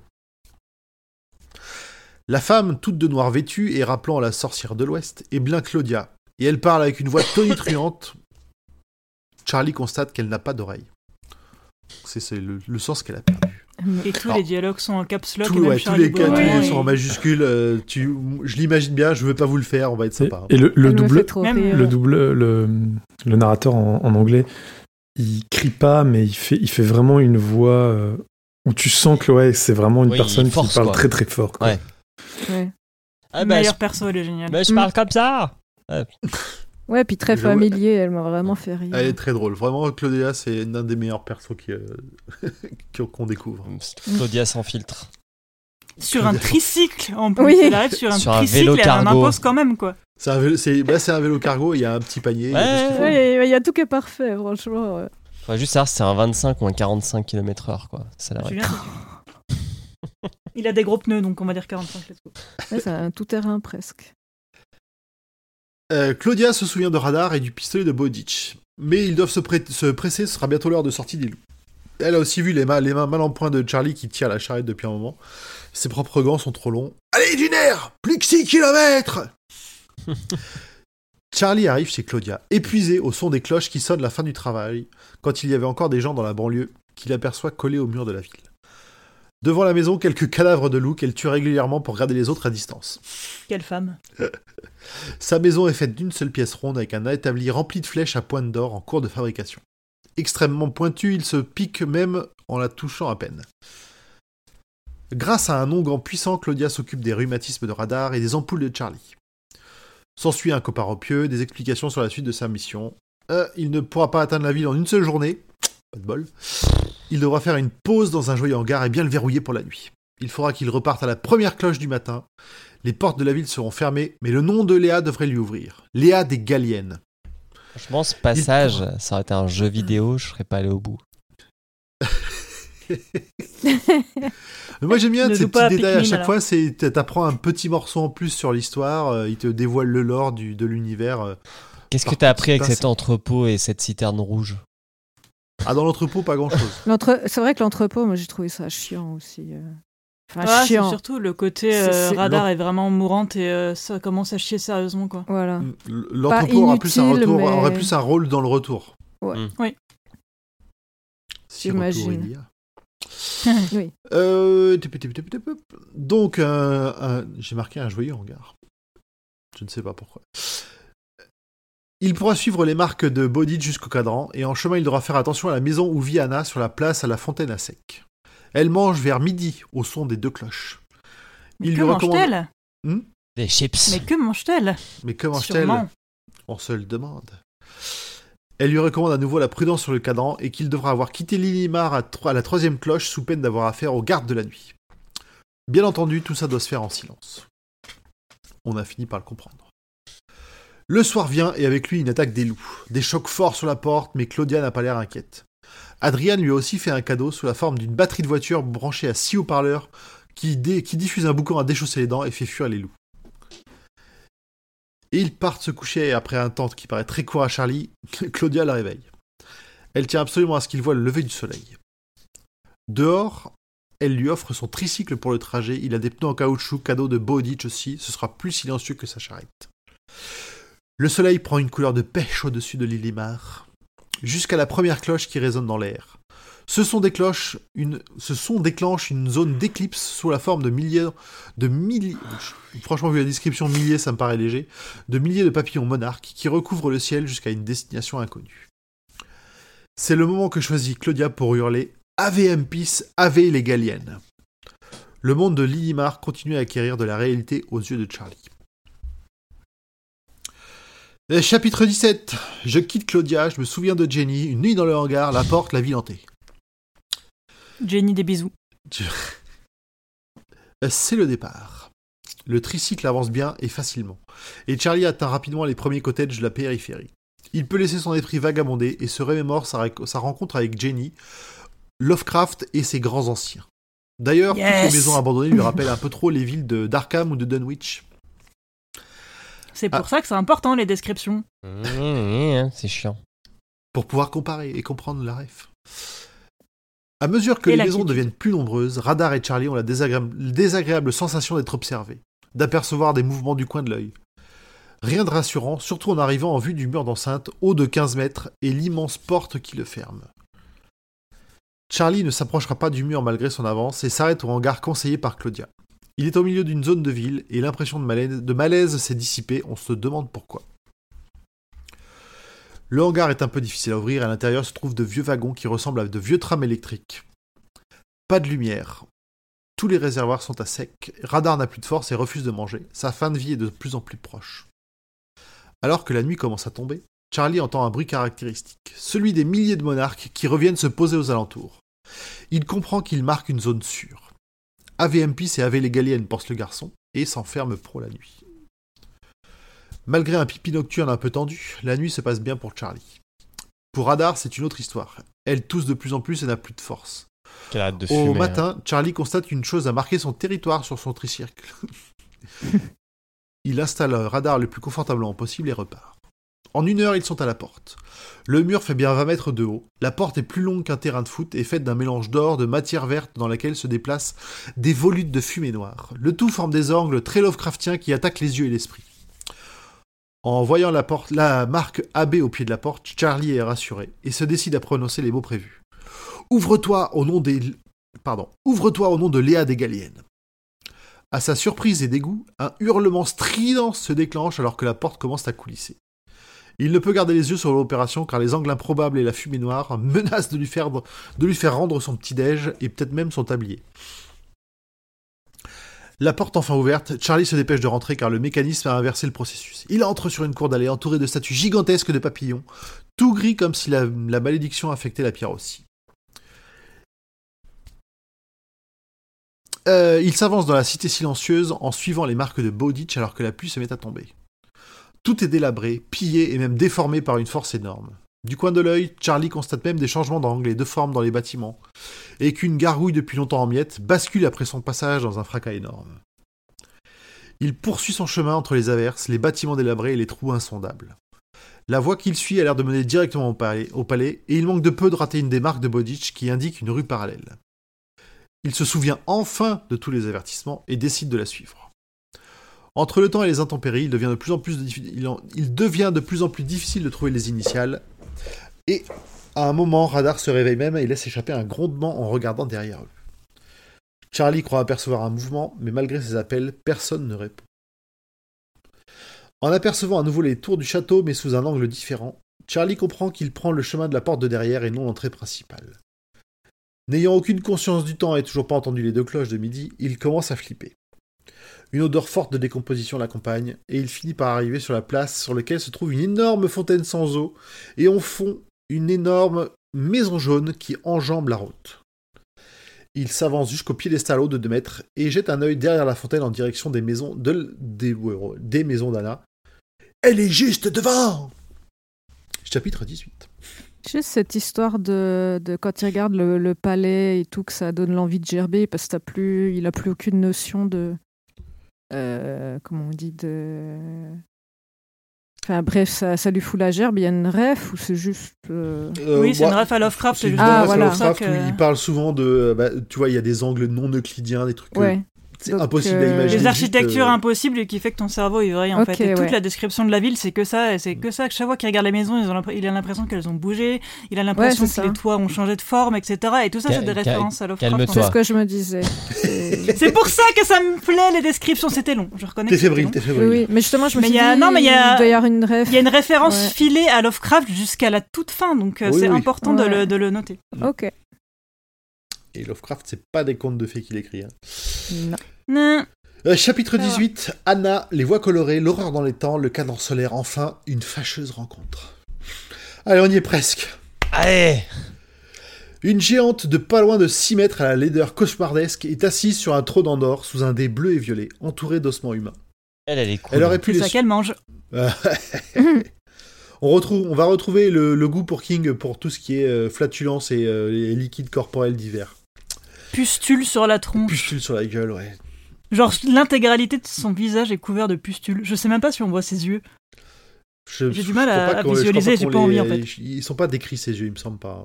Non, parce qu'il me semble qu'ils sont noyés sous l'océan de pustules. Elle, elle est vraiment d'une. euh, Laideur. Elle est charmante. Mm. Vas-y, mademoiselle, c'est charmante.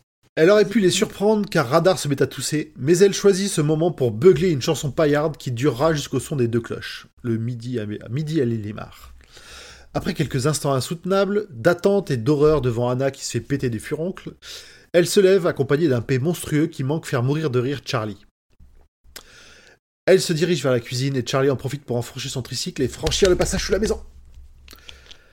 La place suivante donne sur huit voies de couleurs différentes, toutes défraîchies. Au loin, l'arrière du château montre une architecture sans queue ni tête qui semble bouger comme le château de Hurle. Charlie aperçoit aussi des faillons bordant un stade où des jeux ont dû être organisés. Il continue à suivre le mur arrière du palais en suivant les marques d'Adrian. Il a peur de faire un tour complet mais finit par passer à côté d'un joli étang. Il a le malheur d'y jeter un coup d'œil. Ah oui, la petite sirène. À Mhm. l'intérieur, c'est Ariel en décomposition. Une hampe de Avec fer les dépassant à son torse. Mhm. La colère monte en Charlie en voyant cette injustice. Cette belle sirène devenue un cadavre. Avec Rada- le boyau à l'air. Les Mhm. boyaux à l'air, tout, tout. ouais. Radar se met à tousser, ce qui brise l'en- l'envoûtement du cadavre, et ils poursuivent leur route vers le poteau couronné d'un soleil. Le cadran, enfin, est au fond d'une impasse. 20 mètres de circonférence et l'accès barré d'une simple barrière. Radar va pas bien du tout et Charlie se dépêche de la sortir du tricycle pour la déposer sur une des parts du cadran solaire. Et il se met à la tâche pour le faire tourner. Cela lui demande un effort quasi surhumain pour démarrer. Ouais, mais il, est commence fort. lentement Il était Bah, fort il est au football. Et il lâche pas. Il la est très fort, mais le truc, il est rouillé as fuck. Ouais. Tétanos en. Mais heureusement, effectivement, qu'il est un peu fort parce que. Et qu'il a fait ses rappels avant Mais de quel partir. c'est Charlie Ouais, surtout, ouais, t'imagines Et à part ça, T'imagines on n'a pas, on n'est pas trop revenu là-dessus. Je vais faire court, mais tout ce, tout ce truc, bon, tu sais qu'il va y arriver et qu'il va la sauver, hein, globalement. Mais euh, moi, à chaque fois, je me dis, il faut qu'elle tienne, il faut qu'elle tienne radar et tout. J'avais vraiment pitié. Et on quoi. touche pas les chiens. Mais Bah, tu- oui. tu- en plus, Oui, elle- mais elle est King, euh, vraiment de plus en plus mal en point. J'ai bah pas oui. lâché tous les détails. Elle a les- les- un œil moitié fermé par des croûtes dégueulasses. Bah oui, puis je me dis, King, il va tout, pas euh, encore euh. tuer un chien, tu vois. Non, il s'adoucit avec le temps, il pense à son petit corgi. mais- Moi, j'ai pensé à une, autre- une autrice euh, suédoise qui décanille les chiens. Elle, elle les adore, hein, mais elle les bute, mais genre euh, égorger tout ce que tu veux. Et je me suis dit, non, Steve, il va pas faire ça, il a son corgi. Il peut pas faire ça. Enfin, Ça, enfin, je bref, pense même que dans d'autres en- circonstances, ça l'empêcherait pas trop. Ouais.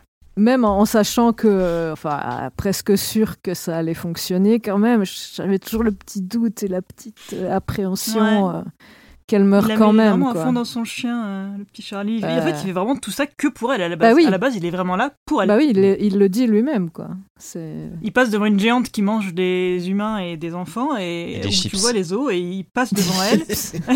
Les Des chips, Doritos. évidemment. et il passe devant elle avec son petit tricycle pour le chien. Quoi. Ah ouais, il le dit clairement, quoi. Mm. Enfin voilà, moi j'ai bien aimé ça.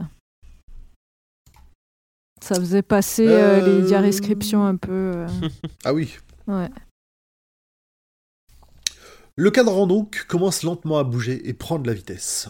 Un tour semble correspondre à une année et Radar semble vite aller mieux. Elle rajeunit à vue d'œil alors que le cadran prend de la vitesse. Même Radar prend peur et Charlie essaie de réfléchir à un plan pour la récupérer. Mais la Radar Sans- rajeunie peut maintenant f- Sauter dessus. Parce qu'il faut pas qu'il saute sans sur le cadran. dessus. Mhm. Ah, s'il touche, lui aussi, il va perdre du temps. hein. Mm. et ça a l'air de tourner des vraiment très très vite.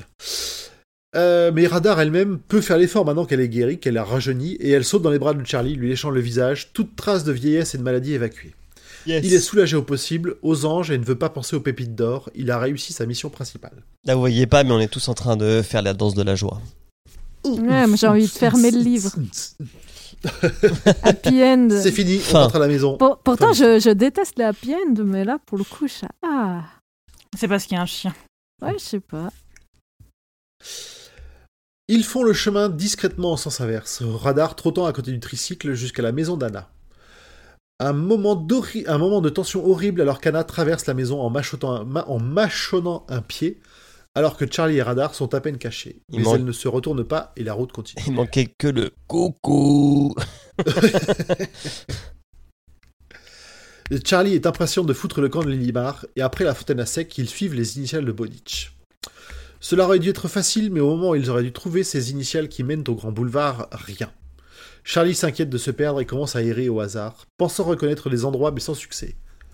Victime d'hallucinations, il espère trouver de l'aide auprès de Radar, mais celle-ci ne sent rien, la pluie a effacé leurs traces. Ils s'éloignent du palais alors qu'ils essayent désespérément de rejoindre l'artère principale, jusqu'à ce que Radar se mette à aboyer violemment. La voix géniarde de Peterkin se fait entendre. Par vengeance, il a effacé les marques de Bodich pour qu'il soit coincé jusqu'à la sortie des gardes de la nuit. De colère. Charlie envoie Radar à l'attaque. Elle bondit vers l'endroit où se trouvait Peterkin, mais celui-ci s'échappe, non sans avoir laissé un bout de pantalon dans la gueule. Il s'accroche à une façade, l'énarque une dernière fois, et il espère que Red Molly l'écrasera dans le 1 contre 1 avec des majuscules. Et il disparaît avant que Charlie puisse lui tirer dessus. Ils continuent leur route en espérant trouver la sortie. Il me reste de l'eau. Allez, grand poil, t'es presque au bout. On finira peut-être avant minuit. Chapitre 19. L'inconvénient avec les chiens. Le piédestal, le cimetière, la porte. Bon là ça va. Là, ça va. Alors que Radar gambade et fait la folle, Charlie sent monter la panique alors qu'il pédale sans atteindre son but.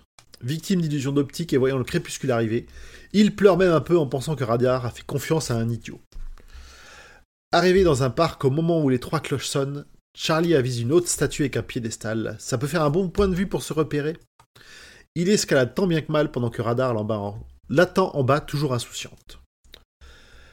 Cette attente est, ho- est horriblement longue, mais au moment où le soleil commence à baisser fortement, il aperçoit le vol des monarques qui reviennent proche de Lilimar. Cela lui permet de donner un point de départ approximatif pour retrouver le mur d'enceinte et la porte. Il est quand même malin, le gars. Mm. Il traverse une étendue, d'eau stagnante, rejoignent les bâtiments que Charlie a vus et commencent à progresser comme ils peuvent. Enfin, le mur d'enceinte apparaît. Ils vont le longer pour retrouver la porte, mais pour cela, ils doivent traverser un cimetière. Premier instant de doute de radar. Des mains cadavériques sortent du sol pour les agripper, et Charlie donne de l'épaule contre la grille de sortie. Lorsqu'elle cède, il trébuche dans une rue, la route des Galiennes enfin. Aucune créature ne les pourchasse. Par contre, une brume bleue électrique commence à se lever, et Charlie crie à Radar de courir. La porte est encore, est encore à environ 800 mètres, mais entre les efforts déjà fournis, les vêtements trempés et la peur, Charlie s'essouffle vite. Des lumières bleues se dirigent vers eux, les soldats de la nuit, entourés de cette aura bleue. Charlie trottine à en perdre haleine à bout de force. Moi, j'avais en Il tête jette- les, euh, les, légion- les légionnaires Romain Fantôme, d'Astérix. les 12 travaux d'Astérix, ouais. Ouais, ouais, carrément. Comment c'est décrit Jusqu'à ce qu'on ait une description un peu plus tard. Ouais, euh, ils ont- Mais vraiment, ce moment-là, ouais, tu- je les imaginais comme ça, arriver en, en escouade. Comme ça. Euh, il jette son sac à dos dans un tas de ronces, trébuche mais se rattrape. Mais il fait pour la première fois l'expérience du second souffle. C'était pas un coureur de fond. hein. La porte n'est plus qu'à 100 mètres. Il accélère et devant la porte hurle Ouvrez au nom de Léa des Galiennes La porte glisse doucement sur son rail. Charlie sent qu'il n'aura pas le temps. Il donne une tape sur l'arrière-train de radar pour qu'elle se sauve sans lui. Il se débarrasse du 45 de Bodich pour que les gardiens de la nuit, des hommes en treillis militaires que l'on aperçoit maintenant, ne s'en emparent pas. Au moment où la porte est suffisamment ouverte, il se fait bousculer par une voiturette électrique de grande taille et se fait capturer par un squelette revêtu d'une fine pellicule de peau. Charlie, se faisant étrangler, a une dernière pensée pour Radar. Fin de la première partie. Ouf. Bravo. Bravo et merci. Attends, attends, attends, attends, attends, attends. bonne nuit, hein.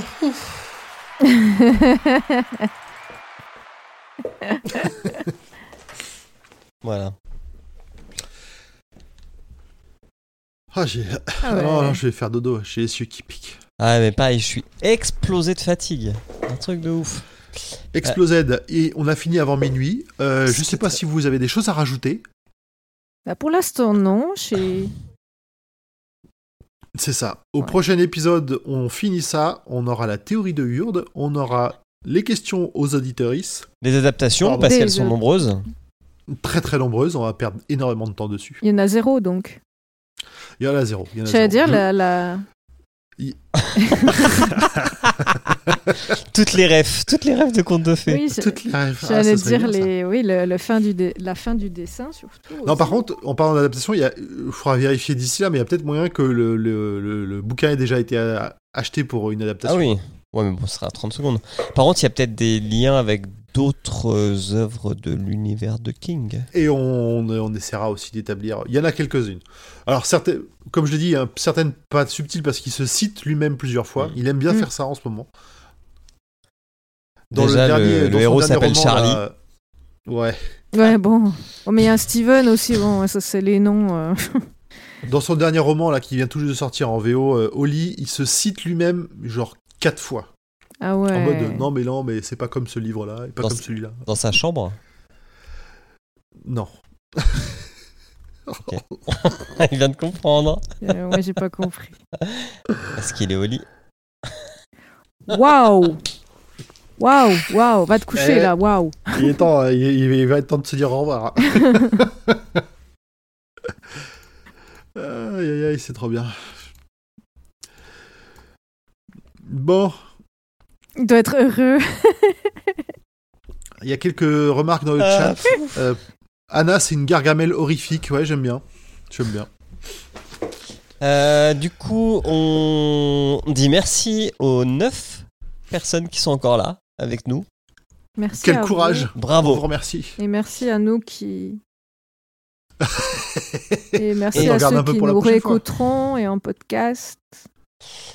Et puis, on se retrouve effectivement dans un mois pour la deuxième partie.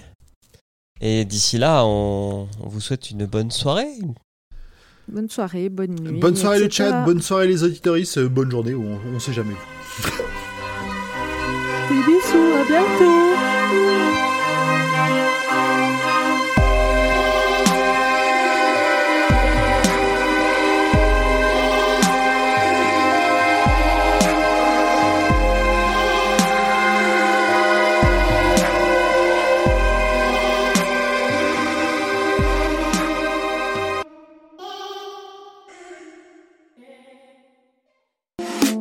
Salut, c'est Emily. Merci pour votre écoute de cet épisode du Roi Steven. Si vous aimez King et que son actualité vous intéresse, je vous propose d'écouter également la Gazette du Maine. C'est le podcast que je fais et dans lequel je vous tiens au courant de ce qui va être publié, des dernières informations sur ce qui est en cours d'adaptation, de ses nouvelles interviews ou des autres sujets qui le concernent deux fois par mois en moins de 10 minutes. La Gazette du Maine est disponible sur toutes les plateformes, alors je vous dis à bientôt j'espère. Que vos journées soient longues et vos nuits plaisantes.